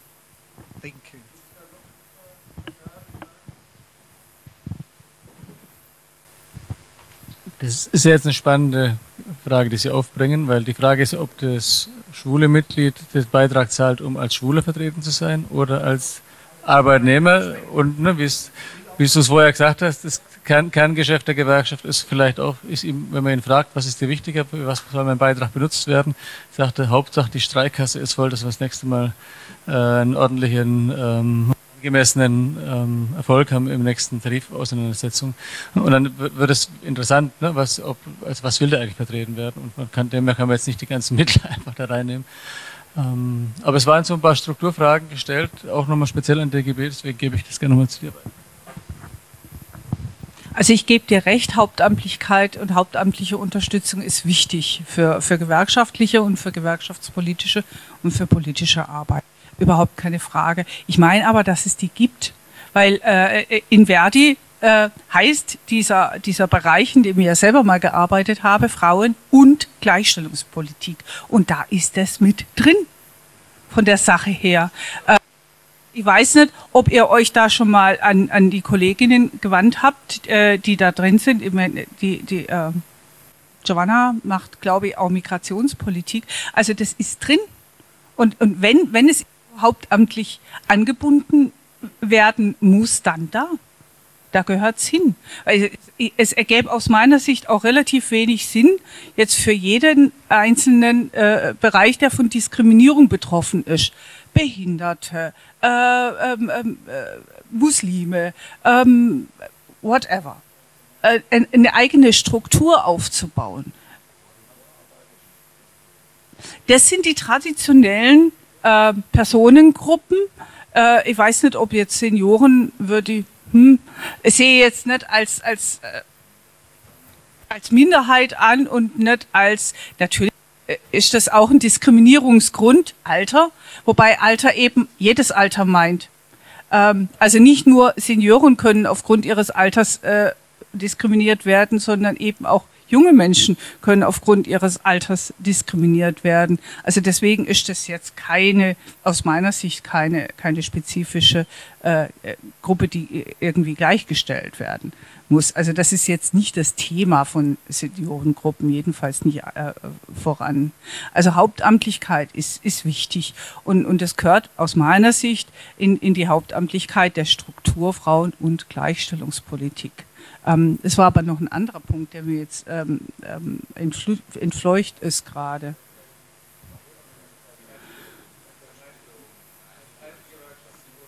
Ja, also jetzt, jetzt zur, zur Struktur des TGB. Wir haben sehr, sehr wenige Gremien, äh, mit denen wir arbeiten. Wir haben den Bezirksvorstand, das sind die Vorsitzenden der Einzelgewerkschaften und Vertreterinnen von, von ähm, zwei Personengruppen drin. Nee, von drei. Doch von zwei. Nämlich die, die äh, Frauen und die Jugend. Und das sind auch die beiden einzigen weiteren Person äh, Gruppen oder, oder, oder Gremien, die wir haben im DGB. Ähm, die Frauen äh, sind, finden sich im Bezirksfrauenausschuss und das ist auch kein Netzwerk, sondern die sind alle entsandt aus den Einzelgewerkschaften. Also jede Mitgliedsgewerkschaft des DGB entsendet eine Frau in den Bezirksfrauenausschuss. Und, äh, in ähnlicher Weise setzt sich auch äh, die, die DGB-Jugend zusammen. Auch die wird bestückt aus entsandten ähm, äh, Jungen Jung aus den Jugendstrukturen der Einzelgewerkschaften. Es ist, also wir haben kein einziges Gremium, in dem sich lose Netzwerke gebildet haben. Das entspricht nicht unserer Struktur.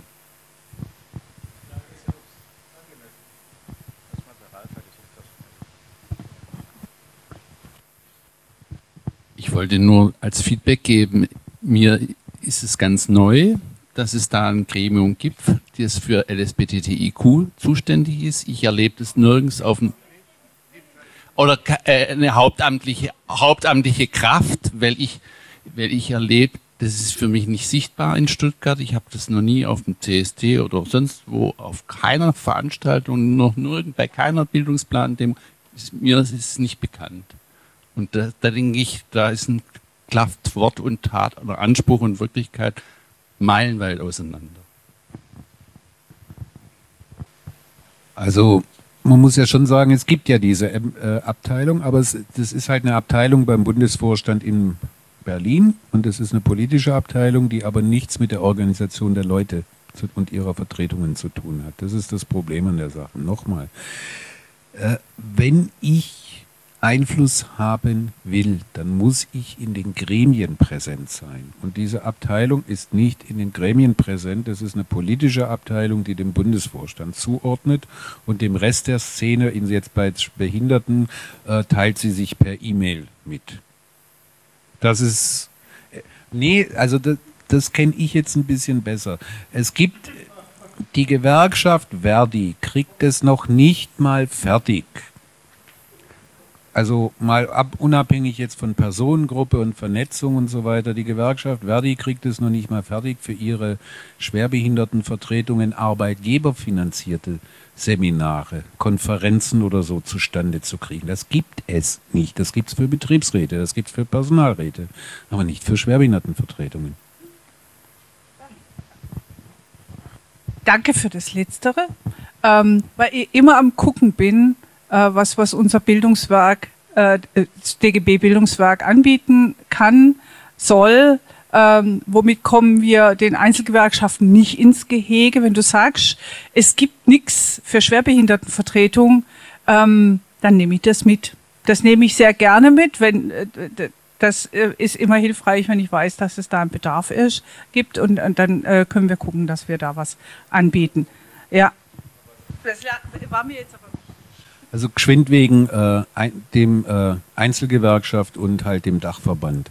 Äh, natürlich ist es in politischen Fragen in der Regel gut, wenn äh, die, alle Gewerkschaften zusammen gemeinsame Fun äh, Positionen haben, die auch vertreten, zum Beispiel durch den Dachverband DGB.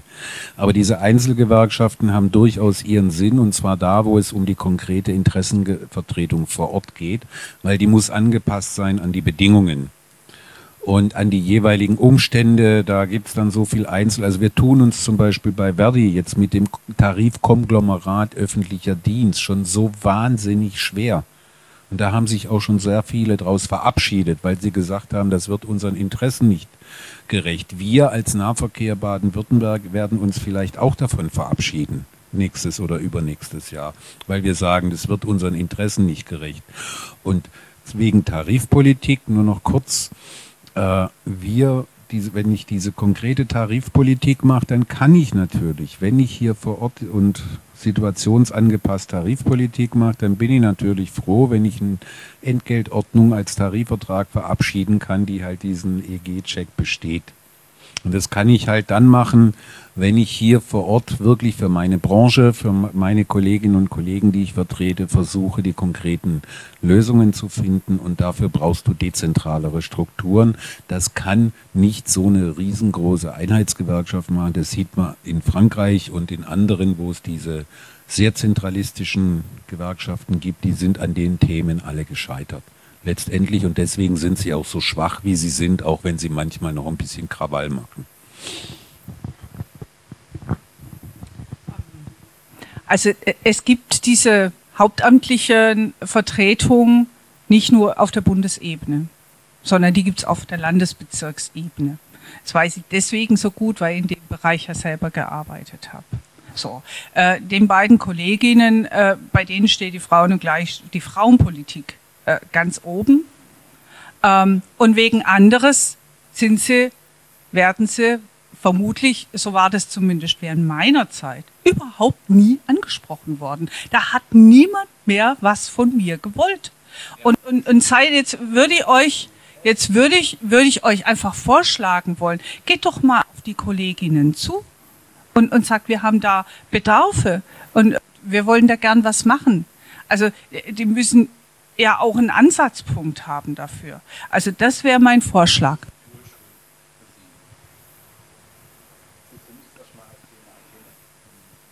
Äh, das muss, das, also schau, äh, ich mache jetzt, ich, ich ziehe jetzt mal einen Vergleich. Auch Betriebsräte und Betriebsrätinnen, das sagst du völlig zu Recht, sind für dieses Thema mit zuständig. Sie sind mit zuständig für Antidiskriminierung in ihrem Laden. Aber Betriebsräte haben auch verdammt viel anderes zu tun. Und wenn da niemand kommt und sagt, ich habe da ein Problem, dann ist das ein Thema, und du hast eben vorhin ja selber geschildert, das liegt nicht oben auf dem Schreibtisch, auf dem Aktenstapel, sondern das ist das Thema, was gern mal über die Tischkante rutscht äh, und was man dann aus den Augen verliert. Äh, und deswegen will ich jetzt will ich jetzt gar nicht von Bring- oder Hohlschuld reden, sondern, sondern ähm, da, finde ich, ist einfach hilfreich, wenn, wenn, äh, wenn ihr das Thema wieder von, von unten, wo es, wo es von der Schreibtischkante gerutscht ist, wieder oben auf den Aktenstapel legt. Also das äh, würde es weiterbringen. Und ich finde es nicht, nicht zielführend, darüber zu reden, wer ist jetzt schuld dran, dass das runtergerutscht ist, das Thema. Ähm, das ist eines. Ich glaube, das ist ein richtig spannend. Ach, ja, das kann ich vielleicht, ist der richtige Punkt, da gerade mal ganz praktisch anzusetzen, auch warum ich zu spät gekommen bin. Entschuldigung. Ich bin ganz einfaches Verdi-Mitglied. Ich bin jetzt nicht aus Stuttgart, ich bin deswegen im CSD hier, aber egal, ich bin ganz einfaches Verdi-Mitglied. Und ich habe auf schwulst.de gelesen, Verdi hat hier in Stuttgart einen Arbeitskreis LSBTTIQ, das fand ich klasse. Und da habe ich gelesen, Lautenschlägerstraße 20, Zimmer 324. Da war ich gerade, da ist aber nichts. Dann habe ich die Auskunft angerufen, 11880, die sagen, Verdi Stuttgart ist, der, ist in der Lautenschlägerstraße 20. Alternativ in der Königstraße 10a. Ähm, dass ich jetzt hier bin, liegt an dem Copyshop, wo ihr offenbar nach wie vor seid. Danke. Also da kommt das Thema schon ganz von der Graswurzel mal wieder hoch. Ähm. Okay, schön, dass du hier bist. ja. ja, das ist ein aktuelles Problem, was schlichtweg damit zu tun hat, dass äh, sowohl der Verdi-Bezirk Stuttgart als auch der DGB äh, gerade erst vor ein paar Wochen wieder ins Gewerkschaftshaus, äh, jetzt Willy Bleicher Haus, umgezogen sind. Vorher waren wir zweieinhalb Jahre in einem Interimsquartier und das war in der Lautenschlagerstraße. Jetzt sind wir wieder zurück in der Willy Bleicher Straße und es scheint noch nicht überall durchgedrungen zu sein.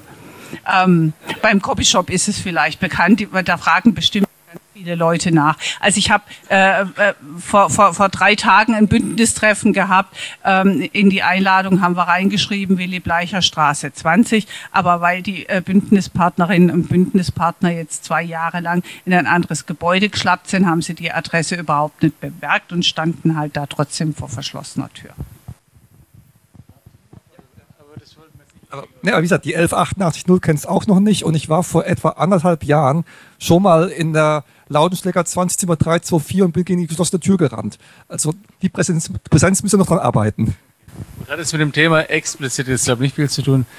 Ähm, aber ich fand, es war gerade ein spannender Punkt. Ähm, was sind denn die gewerkschaftlichen Aufgaben zum Thema Antidiskriminierung. Ich würde jetzt auch nicht von Schuldfrage sprechen, aber das eine Spannende ist, glaube ich, wenn das Frauen- und Gleichstellung heißt. Klar kann man sagen, es heißt das allgemeine Gleichbehandlungsgesetz, aber es gibt ja bestimmte, ihr habt es ja in eurer Einladung auch aufgezählt, wenn man über Inklusion spricht, denkt niemand an Migranten. Wenn man über Gleichstellung spricht, denkt niemand an Schwule, an Migranten oder an Behinderte. Bei Inklusion denkt man an Behinderte, bei Diskriminierung denkt man tendenziell eher an, an Rassismus und bei ähm, vielleicht auch an LSPDTQ, vielleicht auch eher. Und es gibt bestimmte, obwohl das Begriff, also rein logisch betrachtet, alle Begriffe für alle Gruppen die gleiche Berechtigung und die gleiche Logik haben. Also das Thema, wenn man inklusiv Pädagogik macht, dann ist es eigentlich Unsinn, das bloß für das Thema Behinderung ähm, zu nehmen. Aber es haben sich also bestimmt im Alltagssprachgebrauch eingebürgert. Von dem her glaube ich, ist nicht zu unterschätzen, dass der Name von so einem Referat in den Köpfen was macht, ob ich mich da angesprochen fühle, dahin zu gehen und dann zu sagen, ihr seid doch für mich auch zuständig oder nicht. Das wäre einfach mal so eine Anregung, ob man darüber nachdenken müsste, ob, ob solche Strukturen dann auch bewusst sich andere Namen geben, um auch sichtbar zu sein, dass es hier nicht nur das alte Frauenreferat ist, sage ich jetzt mal ein bisschen, ne? was es klassischerweise, vermute ich mal, in der Geschichte eben aus dem aus entstanden ist, um das Thema Frauen, Gender vielleicht dann irgendwann in der Erweiterung damit reinzubringen. Ähm, und dann finde ich schon auch nochmal die, die andere die Frage zu den äh, Personalbetriebsräten, die du damit reinbringst. Ähm, müssen die das Thema bespielen, neben den vielen, vielen anderen? Das ist unbenommen. Oder kann man, solange sie niemand fragt, kommt niemand? Wir haben das für unser Netzwerk, war mal ein Zeitungsartikel in Reutling in der Zeitung, wenn es so eine Antidiskriminierungsstelle gibt, gibt es danach mehr Diskriminierung wie vorher. Hm? Und zwar deswegen, weil Menschen sich daran gewöhnt haben in unserem Land, dass das, was sie jeden Tag erleben, normal ist, wenn man behindert ist, wenn man Migrant ist, wenn man schwul ist. Und wenn man, äh, das heißt, Antidiskriminierungsarbeit in unserem Sinne ist nicht, ist nie nur eine Kommstruktur, sondern muss immer auch, wir müssen dahin gehen, wo die Menschen sind und müssen sagen, das, was ihr erlebt, das müsst ihr euch nicht gefallen lassen. Das wäre für mich schon auch eine Idee, müssen wir jetzt fragen, wo ist da der Teil von gewerkschaftlicher Arbeit? Die müssen nicht alles machen, sondern das Geschäft sozusagen der Vertretung in den Betrieben wo müsste da die Struktur von den Gewerkschaften also schon proaktiv und nicht nur reaktiv, proaktiv signalisieren, für diese Themen fühlen wir uns zuständig. Und wir müssten dann auch Personal- und Betriebsräte unter Umständen qualifizieren, dieses Thema basic-mäßig ähm, bearbeiten zu können. Und dann müsste es klare Verweisstrukturen geben und wo man hinweisen kann, meinetwegen eine Landesantidiskriminierungsstelle, an lokale Antidiskriminierungsstellen, die hoch viel spezialisierter sind, Vielleicht ein bisschen ähnlich, ich mache den Vergleich oft mit dem Thema Sucht. Bei uns wird oft vorgeworfen, gibt es nicht schon so viele Beratungsstellen, braucht es jetzt nochmal eine extra Antidiskriminierungsberatungsstelle. Und das Thema Suchtberatung, da müssen auch viele Leute müssen was zum Thema Sucht wissen. Ich denke auch an Personal- und Betriebsräte, müssen irgendwie erkennen, okay, da ist was, dem Kollegen muss ich mal vielleicht nahelegen oder muss, keine Ahnung, muss ihn da unterstützen. Äh, aber sie müssen nicht hochspezialisiert sein. Sie brauchen ein Basiswissen und sie müssen dann wissen, wo gibt es andere Kolleginnen und Kollegen, die das weitermachen oder unterstützen können. Da wäre, finde ich, spannend, was muss man da innergewerkschaftlich an Unterstützungsstruktur hauptamtlich aufbauen? Oder was muss auch dann außerhalb der Gewerkschaften in den Betrieben stattfinden oder eben auch gesamtgesellschaftlich organisiert sein. Aber nochmal mein Hauptpunkt, ähm, wie wird es signalisiert über eine Benennung von einer, von einer Stelle, über, müssen wir überlegen, wie, dass, dass Gewerkschaftsmitglieder wissen, dieses Sonderthema von mir, nicht nur mal, ich bin nicht, nur als Arbeitnehmerin hier Mitglied, sondern ich bin auch als schwule Arbeitnehmer oder als behinderter Arbeitnehmer Mitglied. Und die wissen das. Und wenn's, wenn ich das brauche, kann ich da auch hingehen. Und das Bewusstsein ist vielleicht zu wenig da. Ich bin nicht so Gewerkschaftsnah, dass ich das beurteilen kann. Das wäre jetzt auch eine Frage in die Runde rein, ob ihr glaubt, dass äh, Mitglieder mit diesen Diskriminierungsthemen von sich aus auf die Idee kommen, meine Gewerkschaft ist auch für dieses Thema ansprechbar und zuständig. Oder was, oder was müsste man noch mehr tun, um diese Themen in der Gewerkschaft sichtbarer zu machen, äh, damit es selbstverständlicher wird, sich da auch hinzuwenden. Ich mache mal noch einen, Aufschlag in, in, in ein bisschen mit einem ein bisschen anderen Fokus. Ähm, wir sind gerade dabei, jetzt hier, nachdem der Gemeinderat zugestimmt hat, eine Beratungsstelle für Lesben und Schwule aufzumachen. Hier, was jetzt Weißenburg anbelangt, das Schwul-Lesbische Zentrum für den Schwulebereich und das äh, FETS für den, für den lesbischen Bereich. Die erste Frage, die uns, die uns bei der Antragstellung gestellt wurde, es gibt doch in, schon eine riesige Beratungslandschaft. Warum nochmal eine? So. Beim letzten Christopher Street Day, letztes Jahr vor der Etatberatungen, ähm, hatten wir genau diese Diskussion dann mit den Gemeinderäten geführt und hatten dabei die Sozialplanung und die Jugendhilfeplanung, die da zuständig sind für diese Bereiche. Der Kollege von der Jugendhilfeplanung, den ich persönlich auch schon lange kenne und schätze, hat gesagt, ich habe mir jetzt mal die Mühe gemacht, unsere, also die Beratungsstellen des Jugendamts, nachzufragen, ob da das Thema äh, Lesben, Schwule, Bisexuelle angekommen ist. Man hat noch bewusst nicht auf den TTIQ-Bereich ausgedehnt. Ähm, die Rückmeldung war, dass eigentlich nur in den Beratungsstellen, wo schon jemand saß, der selber lesbisch schwul ist oder da einen entsprechenden Problemaufriss hatte, überhaupt das Thema bekannt war. Das waren aber unter 10 Prozent. Alle anderen haben gesagt, ist nie bei uns aufgeschlagen. Ja, gut. Wenn ich, wenn ich Beratung brauche, dann gehe ich da hin, weil ich, was weiß ich, arbeitssuchend bin oder weil ich möglicherweise Probleme Eltern habe oder weil ich ein Suchtproblem habe oder was auch immer für einen Kontext ich habe. Ja, Geld knapp ist, Sozialhilfe, wie auch immer. Ich habe einen bestimmten Anspruch daran. Ich gehe vielleicht aus der Defizitsituation dahin, weil ich mir davon verspreche, dass sich die Defizitsituation ändert. Wenn ich jetzt bei der Defizitsituation auch einen lesbischen oder schwulen Kontext dabei habe, ich sage bewusst auch, dann gehe ich jetzt als Mensch, der jetzt, was weiß ich, ein Suchtproblem oder ein, ein äh, Stellenproblem hat, ähm, erstmal dahin, weil ich eine Stelle will oder weil ich was gegen meine Sucht machen will. Dass es aber vielleicht noch einen zusätzlichen Kontext haben könnte, das wird nicht abgefragt, weil es nirgends sichtbar ist. Weil auch in der Beratungsstelle nirgendwo dran steht, auch für LSBTTIQ-Fragen offen. Ja.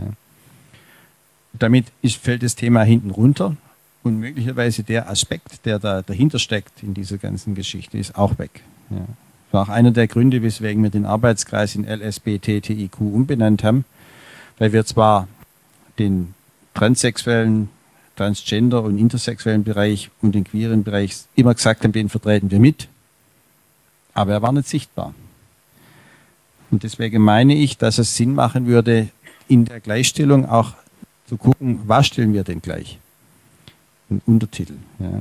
Weil wieso soll ich als Gewerkschafter, wenn es mir um Tarifarbeit geht, wenn ich, wenn ich Fragen zum Arbeitsvertrag, zum Arbeitsrecht, zum, zum betrieblichen Umgang, was auch immer, zum Mobbing habe, dann gehe ich vielleicht auch mit diesem, mit diesem, mit meiner Eigenschaft als LSBTTIQ dahin.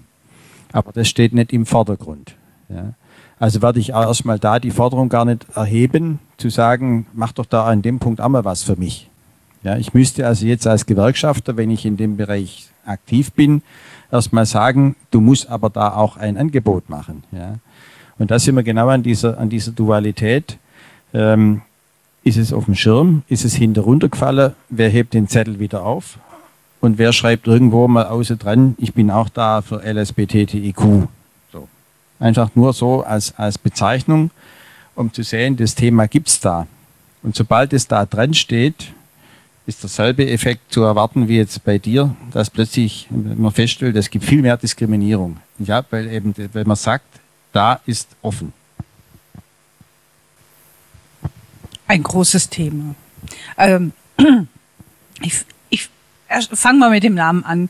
Ähm, Aufgestand fällt mir kein besserer ein als Gleichstellungspolitik, was, weil das echt alles zusammenfasst. Ähm, aber ich, ich, ich gestehe dir zu, ich gestehe dir zu, dass man schon äh, informiert sein muss, um überhaupt auf die Idee zu kommen, was in dieser Wundertüte alles drinsteckt. Ähm, aber ähm, auf der anderen Seite stelle ich es mir auch schwierig vor, wenn, wenn du eine Abteilung äh, für eine Abteilung vier Zeilen brauchst. Ähm, hm? Ja. Ja. Aber sie wird, sie, sie wird auch weiterhin Frauen und Antidiskriminierungspolitik ähm, äh, heißen, heißen müssen. Ähm, Gleichstellung äh, folgt halt auch dem, ähm, dem Anspruch, dass es eben gleichgestellt sein muss, findet sich ja auch im AGG wieder. Aber darüber kann man sich unterhalten. Das ist ein längerer Weg. Ähm, aber wichtig ist eigentlich äh, für euch zu wissen, das gehört da rein in diesen Bereich. Und wichtig ist auch, da gibt es dann die Möglichkeit, da an die Tür zu klopfen und sagen, ich habe da einen Bedarf, wie kriegen wir das gelöst? Aber es ist ja auch nicht so, dass das nur alles von der Hauptamtlichkeit kommen muss. Aber ich rede jetzt hier eigentlich, äh, äh ich bin merke, ich bin die falsche. Eigentlich hättet hier eher hier jemanden von Verdi gebraucht und nicht vom DGB, weil mir, wir als DGB machen keine Mitgliederbetreuung, weißt du, ähm, so, sondern wir haben andere Aufgaben und deswegen passt es nicht so gut zusammen.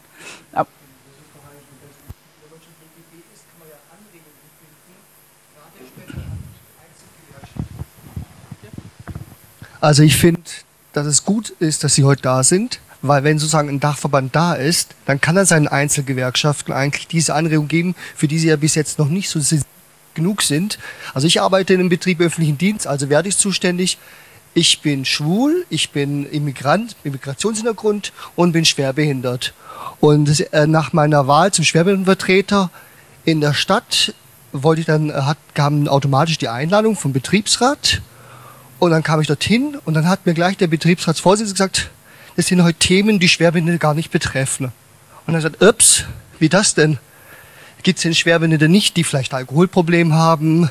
Äh, Gibt es welche, die vielleicht mit dem Problem am Arbeitsplatz, wie kommen zurecht, wenn manche meinen, okay, äh, der hat keine Frau, der hat keine Kinder, manche kommen damit nicht zurecht, weil auch in der Stadt arbeiten im Baubereich äh, von der Stadt entsprechend viele Immigranten und wenn da sozusagen einer in der Verwaltung arbeitet, der ein bisschen hellere Stimme hat und und sozusagen halt immer die Anrufe entgegennimmt und dann fängt man entsprechend sich ihn, über ihn lustig zu machen in der Kantine halt. Er hat keine Chance, in diesem Betriebsrat Gehör zu finden halt. Und ich habe das Gefühl, dass ihm, wenn auch um Stellen geht halt, wenn es um Stellenausschreibungen geht halt, sehr oft entsprechend halt ich das Gefühl habe, sowohl die aus der Personalabteilung, wo ich mit dabei war, und auch die von, von, vom Betriebsrat, dass denen die Sensibilität dafür gar nicht da ist, obwohl sie ja wirklich die Chance haben. Sie gehen zu Schulungen, sie werden eingeladen, kriegen E-Mails. Ich, drei Jahre, keine E-Mail, keine Post, keine Einladung, nicht mal, dass der Betriebsrat gemeint hat, nur am Anfang vom Oberbürgermeister schreiben, ach, vielen herzlichen Dank, dass Sie Ihr Ehrenamt übernehmen, schön, dass Sie diese Vertretung machen. Und dann, wenn mal ein Fall ist, wo ich mal eine Kollegin hatte, die im Bäderbereich gearbeitet hatte, die war Putzfrau, war lesbisch, keine Ahnung, wie sie dann, sie ist aber auch schwerbehindert, deshalb kam sie zu mir und dann, aber im Gespräch kam halt raus, weil sie dann irgendwie dann doch über persönliche Sachen auch gesprochen hat, sie belasten, kam raus. Und dann hat sie nur gemeint, ja, Sie wusste aber der Stadt nicht, wer sie vertreten konnte, weil steht nirgendwo beim Betriebsrat, wer ist für dieses Thema überhaupt sensibilisiert. Sie geht nicht unbedingt gerne zu irgendjemand, der sagt, na, mein Gott, hat die ein Problem? Wir in der Stadt haben äh, wie viel? 800 Mitarbeiter. Das ist eine Minderheit, weil das hatte ich auch schon, wo ich im Betriebsrat war, bei der zweiten Runde, ging es auch um ein Thema. Und da habe ich gemeint, das Thema wäre eigentlich auch wichtig für die Schwerbehinderte. haben die gesagt, die sind die Minderheit, müssen uns mit dem Thema nicht beschäftigen. Demnächst schon deine Grundschulungen gemacht. Und könntest, dann kannst du zu mir auch Grundschulungen machen. Ich gehe machen. Ich bin schon so frustriert, dass ich eigentlich keine Lust mehr habe. Kommst zu mir auf SB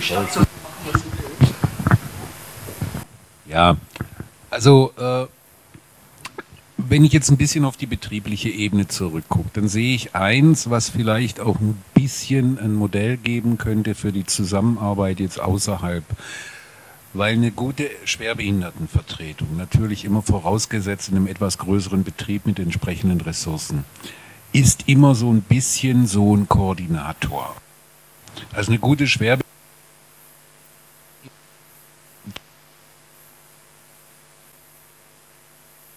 sie einen hinschicken kann.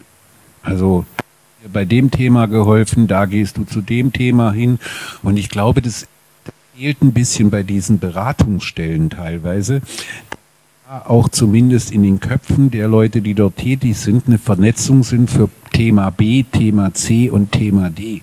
Dass man das reinrücken müsste und dann auch die aktiv zusammenarbeiten und wenn nötig bei vielfältigen Problemen vielleicht auch mal dann den Leuten sagen, hier gibt es auch noch andere Möglichkeiten äh, für spezielle Probleme beraten zu werden. Also bei einer Schwerbehindertenvertretung ist das durchaus so angelegt in den Aufgaben, dass das tatsächlich passiert. Wir sind im Prinzip, wir haben eine wahnsinnige Allzuständigkeit für unsere Klientel per Gesetz und müssen dann natürlich äh, Wir müssen jeden Arbeitsplatz kennen, wir müssen äh, die außerbetrieblichen, die innerbetrieblichen Partner kennen, wir müssen Beratungsstellen kennen, wir müssen dieses und jenes kennen, damit wir unseren Leuten wirklich in der Gesamtheit dann auch helfen können, für ein individuelles Diskriminierungsproblem am Arbeitsplatz zum Beispiel eine individuelle Lösung zustande bringen. Äh, ein kleines bisschen ist das ja durchaus äh, auch im AGG angelegt, weil da gibt es ja diesen AGG-Beauftragten. Und das ist zum Beispiel ein Thema, das die Gewerkschaften überhaupt nicht auf dem Schirm haben dass hier ein betrieblicher Akteur sein könnte, der wirklich ganz massiv antidiskriminierend eingreifen könnte. Und ganz so schlimm, sage ich mal, in der betrieblichen Praxis ist das AGG gar nicht, weil es reicht meistens schon, während wir mein Personaler Zicken macht, bei Bewerbungen oder so, dann sage ich ihm halt schlicht und ergreifend, und wenn du jetzt nicht spurst, dann provozierst du die AGG-Klage mit drei Monatsgehältern. Das hast du dir dann verdient, aber ich sag auch deinem Chef, wer dran schuld war. Und dann läuft es auch, dann läuft es teilweise auch viel besser, gerade in dem Bereich Bewerbungen und so weiter. Die müssen halt mal ab und zu was auf die Glocke kriegen. Gerade ich merke es halt, wenn wir äh, Personaler von außerhalb einstellen. Also die kriegen dann richtig eine ein Privatissimum mit der SBV, damit die zukünftig parieren, weil die das teilweise in anderen Betrieben die drei Buchstaben überhaupt nicht buchstabieren können, was das bedeutet. Und dann kann das auch auf, zumindest auf einer betrieblichen Ebene, wenn dann natürlich auch der Betriebsrat seine Aufgaben kennt, weil dein Betriebsrat ist alles möglich, aber auch nicht besonders gut geschult. Zum Beispiel im Betriebsverfassungsgesetz, diesen Paragraph 80 mit den allgemeinen Aufgaben, wo ja einiges auch zum Thema Antidiskriminierungsarbeit, zum Teil allgemein, aber auch zum Teil auf bestimmte Personengruppen angelegt, ältere, schwerbehinderte, Frauen, steht ja da alles drin, hat der Betriebsrat achten da muss man dann halt gucken, dass die auch entsprechend geschult werden. Da muss man auch das gewerkschaftliche Schulungsangebot, denke ich, immer wieder anpassen. Auch das ist ein Problem. Wenn du Schulungsmaterialien von 2005 hast, ist das nicht besonders gut. Habe ich auch schon beim DGB gesehen, beim Verdi auch. Äh, auch hier muss immer wieder dann geguckt werden, wo sind Punkte, wo ich Angebote mache. Es gibt ja durchaus Schulungsangebote, aber von privaten Anbietern. Die steigen da richtig fett ein in die Themen. Bei Betriebsräteschulungen. Ich würde jetzt ganz sagen, meine Funktion als Moderator mal auf die Uhr gucken und dass, ähm, dass wir uns einigen, ne, wir könnten jetzt glaube ich noch ewig weiter diskutieren, aber der Auftrag war eigentlich mal so anderthalb Stunden, ein bisschen später angefangen. Ich weiß nicht, mit was ihr rechnet, wann es fertig ist. Ich müsste irgendwann auch zum Zug. Dass wir uns einfach nochmal kurz äh, vielleicht in so eine, ein paar Schlussstatements machen. Wäre das in eurem Sinn auch sozusagen ähm, ja, nee, das wollte ich, das wollte ich ja eh nochmal machen, sozusagen. Aber das äh, ist, ist glaube kurz vor neun, dass wir sagen, vielleicht noch so fünf Minuten, so, so, so ein paar prägnante Statements. Was ist jetzt übrig? Was, was kann weitergehen? Was bleibt offen? So. Ähm, nicht jetzt alle, aber vielleicht die, die wollen. Ähm, und bitte euch einfach, euch kurz zu fassen, dass wir das so in stark fünf Minuten nochmal rund kriegen. Ich nehme das jetzt nochmal als Schulungsthema auch nochmal mit. Äh, ich glaube, dass es dem Bedarf auch, mir schwebt gerade der Titel vor Vielfalt im, äh, im Betrieb, ähm, wäre wär ein klasse Schulungsthema. Ähm, Finde auch wichtig, weil ich habe ja eingangs schon gesagt, das ist äh, Gleichstellung ist kompliziert und, und nicht so einfach in den Griff zu kriegen, wie es auf den ersten Blick zu sein scheint. Ähm, ich will aber gleich Wasser in den Wein gießen. Ähm, ich bin ja jetzt in, in frauenpolitischer Sicht schon lange mit diesen Themen unterwegs, habe auch Schulungsangebote angemacht, habe EG, ich weiß nicht wie oft, äh, erklärt, rauf und runter, dass das jetzt Widerhall gefunden hat in den vielen äh, Betriebs- oder Personalräten, ähm, mit denen ich da zu den Themen zugange war ähm, glaube ich jetzt eher weniger. Also das ist, das weiß ich aus der Frauenpolitik, ein ganz, ganz dickes Brett. Da musst du lang dran bleiben und da musst du lange bohren, bis du da auch nur ein bisschen ein Löchlein hast. Also das wird uns nicht erspart bleiben. Gleichwohl bin ich der Meinung, es ist es absolut wert, da weiter zu bohren. Weil darum geht's doch eigentlich, dass wir eine Gesellschaft haben, in, dem eben, in der eben nicht diskriminiert wird. Und ich sage noch, Das ist für uns als DGB ein Satzungsziel. Das steht da ausdrücklich drin und es steht auch drin, dass wir das aktiv zu betreiben haben. Nur machen wir als DGB keine Mitgliederbetreuung und auch keine Beratung von Mitgliedern, sondern wir sind, wir sind der politische Arm äh, der Gewerkschaften und so betreiben wir das auch. Und, und da das äh, zu meinen Themenbereichen gehört und mir das am Herzen liegt, und zwar nicht nur das Frauenthema, sondern auch die anderen äh, Diskriminierungsgründe, ähm, betreibe ich das auch wirklich äh, äh mit Herzblut. Im Moment äh, gebe ich offen zu, steht bei mir aber die Antirassismuspolitik äh, äh, ganz weit oben. Und das liegt daran, dass, dass, im Moment, äh, dass wir im Moment eine Situation haben, in der man bei uns äh, Dinge äußern kann, die man über Jahrzehnte nicht hat äußern können. Und dass bei uns äh, Menschen ausgegrenzt werden, bloß weil sie Muslime sind, finde ich unfassbar. Das finde ich schwer erträglich. Und, und äh, dass bei uns äh, die AfD nicht in der Lage ist, eine rote Linie ähm, äh, zum Antisemitismus zu ziehen, desgleichen. Und äh, da müssen wir wirklich ganz arg Acht geben, dass dieser Haufen daneben auch noch homophob ist äh, und frauenfeindlich. Äh, äh, das äh, ist überhaupt keine Frage. Habe ich, hab ich jetzt noch irgendwas vergessen? Also äh, auch ganz kurz, ich finde es toll, dass Sie da heute da waren. Ich, das mit der Schuld war wirklich nicht konstruktiv.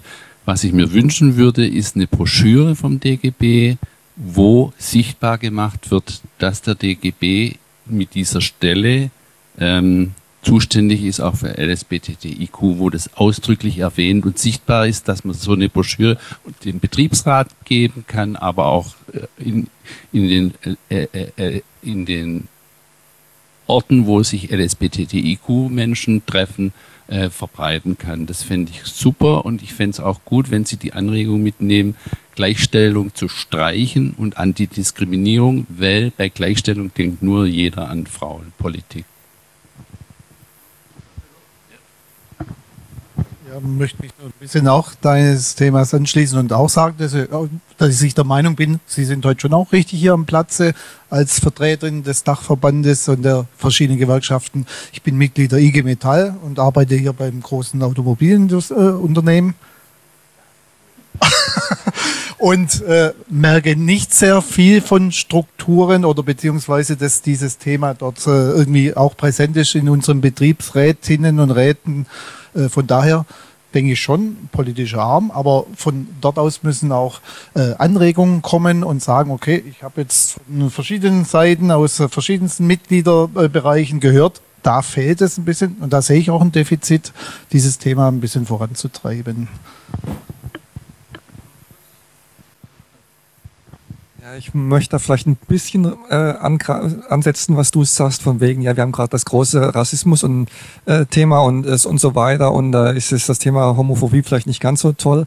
Ich sag mal, es heißt ja immer während den Anfängen und man hat eigentlich schon als schwuler Mann ist man da immer hier in der weißen deutschen Mehrheitsgesellschaft immer sehr früh betroffen, wenn Dinge sich verschärfen. Also ich habe das hier Dinge verschärfen, schon gemerkt im Herbst 2006.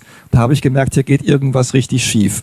Dass das jetzt heute so derart hochpoppt, also da ist schon die Flammen ziemlich hochgekommen.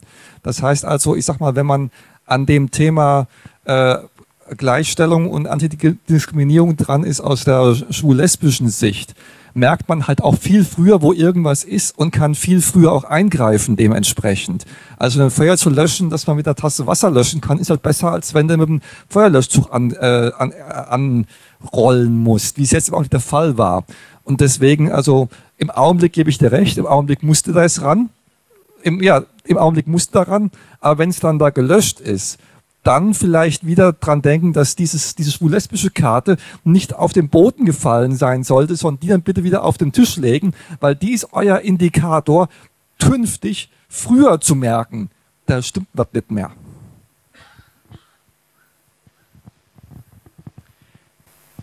Was ich mir gewünscht hatte für heute, ist entstanden eine spannende Diskussion mit vielen Aspekten, die mir ganz gut gefallen, wo ich denke, da kann man jeweils ansetzen und weitermachen. Für dich würde ich mir wünschen, dass du da mit dem Wolfgang mal Kontakt aufnimmst und dann guckst, ob man da nicht eine entsprechende Schulung hinkriegt. Vielleicht gibt es dann auch wieder ein bisschen Power, weil ich finde immer gut, wenn man so Frust ist, immer so eine Sache für sich. Ja. Ja, da kann man dann gucken, dass man dann, wenn man das, wenn man dann ein Angebot kriegt und das nutzen kann und dann feststellt, da gibt es wieder Power, dann hat man auch wieder mehr Möglichkeiten und sieht dann wieder Chance da drin. Das sind so Geschichten, die ich, die ich gut finde, wo man weitermachen kann. Ansonsten denke ich, sind wir an dem Punkt schon äh, gelandet, den ich hin wollte, nämlich wo ist Solidarität separiert? Wir haben es bei der Gleichstellungspolitik mitgekriegt. Wenn man sie grob anguckt, sind es die Frauen. Ja, aber ich weiß auch, dass die Gleichstellungsstellen bei der Stadt so sukzessive weggekommen sind von der Frage nur Frauen. Ja. Hier die Gleichstellungsstelle bei der Stadt Stuttgart hat sich jetzt auch dem Thema LSBTTIQ ganz weit aufgemacht. Deswegen gibt's auch jetzt im, im Herbst, am 28. Oktober im Rathaus einen Fachtag zur sexuellen Vielfalt, in den auch die AG Gender der Stuttgarter Kinder- und Jugendhilfe eingebunden ist, wo ich denke, da kommen jetzt die Netze zustande, die eigentlich vorher schon notwendig gewesen wären. Das sind für mich die richtigen Ansatzpunkte und gewerkschaftsintern denke ich, ähm, werden wir weiter drauf schauen müssen, dass bei den Einzelgewerkschaften das Thema auf dem Schirm bleibt, weil dann ist er auf dem Schirm beim DGB. Der DGB allein kann anregen, aber nicht in der Umsetzung braucht er die Einzelgewerkschaften dazu, weil das sind sozusagen die Bataillone.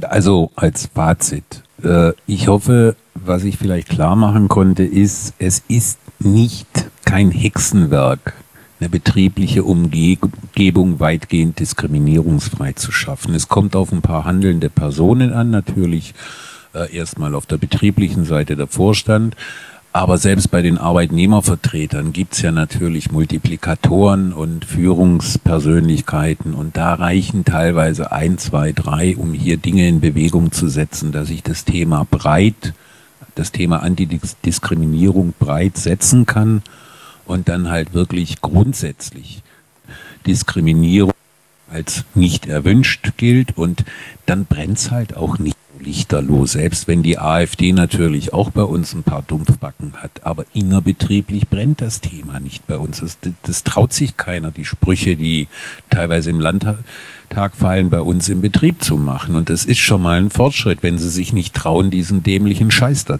zu offenkundigen. Und wenn man es dann noch schafft, dass auch die betriebliche Praxis dann ein bisschen Rücksicht nimmt auf Diskriminierungstatbestände, hat man, glaube ich, schon viel gewonnen. Und ich glaube, wir stehen da nicht so ganz schlecht da bei der SSB. Dann herzlichen Dank an alle, die da waren. Herzlichen Dank speziell auch an dich, dass du gekommen bist. Als nicht zuständig für den Verti trotzdem, aber mit einer ganzen Erfahrung in dem Bereich und als frühere Verti-Frau äh, ich fand es auch eine sehr spannende Diskussion. Es sind ein paar Anstöße gegeben worden. Ich finde es spannend, zu sagen, kann, kann man Strukturen, die da sind, nicht noch mehr nutzen für die Themen. Man hat es gar nicht im Schirm gehabt. Kann man über Umbenennungen da auch ein Bewusstsein schaffen, oder ist Umbenennung vielleicht auch nicht der Königsweg, aber es gibt andere Wege, wie man das auch transportieren kann. Äh, und auch nochmal deine, deine ähm, fand ich schon auch ermutigend, da äh, Berichte aus der betrieblichen Praxis, das ist wahrscheinlich überall so, da nochmal zu gucken, was muss, was sind denn die Schlüsselstellen, was sind die Stellschrauben, dass man mit einem vertretbaren Aufwand das schaffen kann. Ich glaube nicht an diskriminierungsfreie, aber zumindest an diskriminierungsärmere Betriebe, weil die Diskriminierung ist in unserer Gesellschaft, das sind nicht nur die Dumpfbacken von der AfD. Wir haben den Begriff von Diskriminierung, der nicht die Absicht, sondern den Effekt im Mittelpunkt stellt. Das finde ich eine ganz wichtige äh, Geschichte. Also was, ob was Diskriminierung ist oder nicht, hat nichts mit dem zu tun, ob der, der sie ausübt oder der da irgendwie mit beteiligt ist, das will oder auch irgendwie ein entsprechendes Weltbild hat. Und es kann ganz unbedarfte Sachen sein, aber was bei den Menschen ankommt, ob das so erlebt wird als ausgrenzend, als nicht gleich behandelt, nicht sich selbstverständlich zugehörig fühlen, das sind die Dinge, ähm, die im Mittelpunkt stehen. Und ich glaube, war auch von, von der Atmosphäre hier eine schöne Atmosphäre. Herzlichen Dank nochmal, dass ich dabei sein konnte und noch einen schönen Abend. Ich muss jetzt, vielleicht kann man noch ein bisschen weiterreden. Ich muss gucken, ich muss nach Tübingen noch, äh, dass ich einen Zug erwische, sonst wird es ganz spät. Also,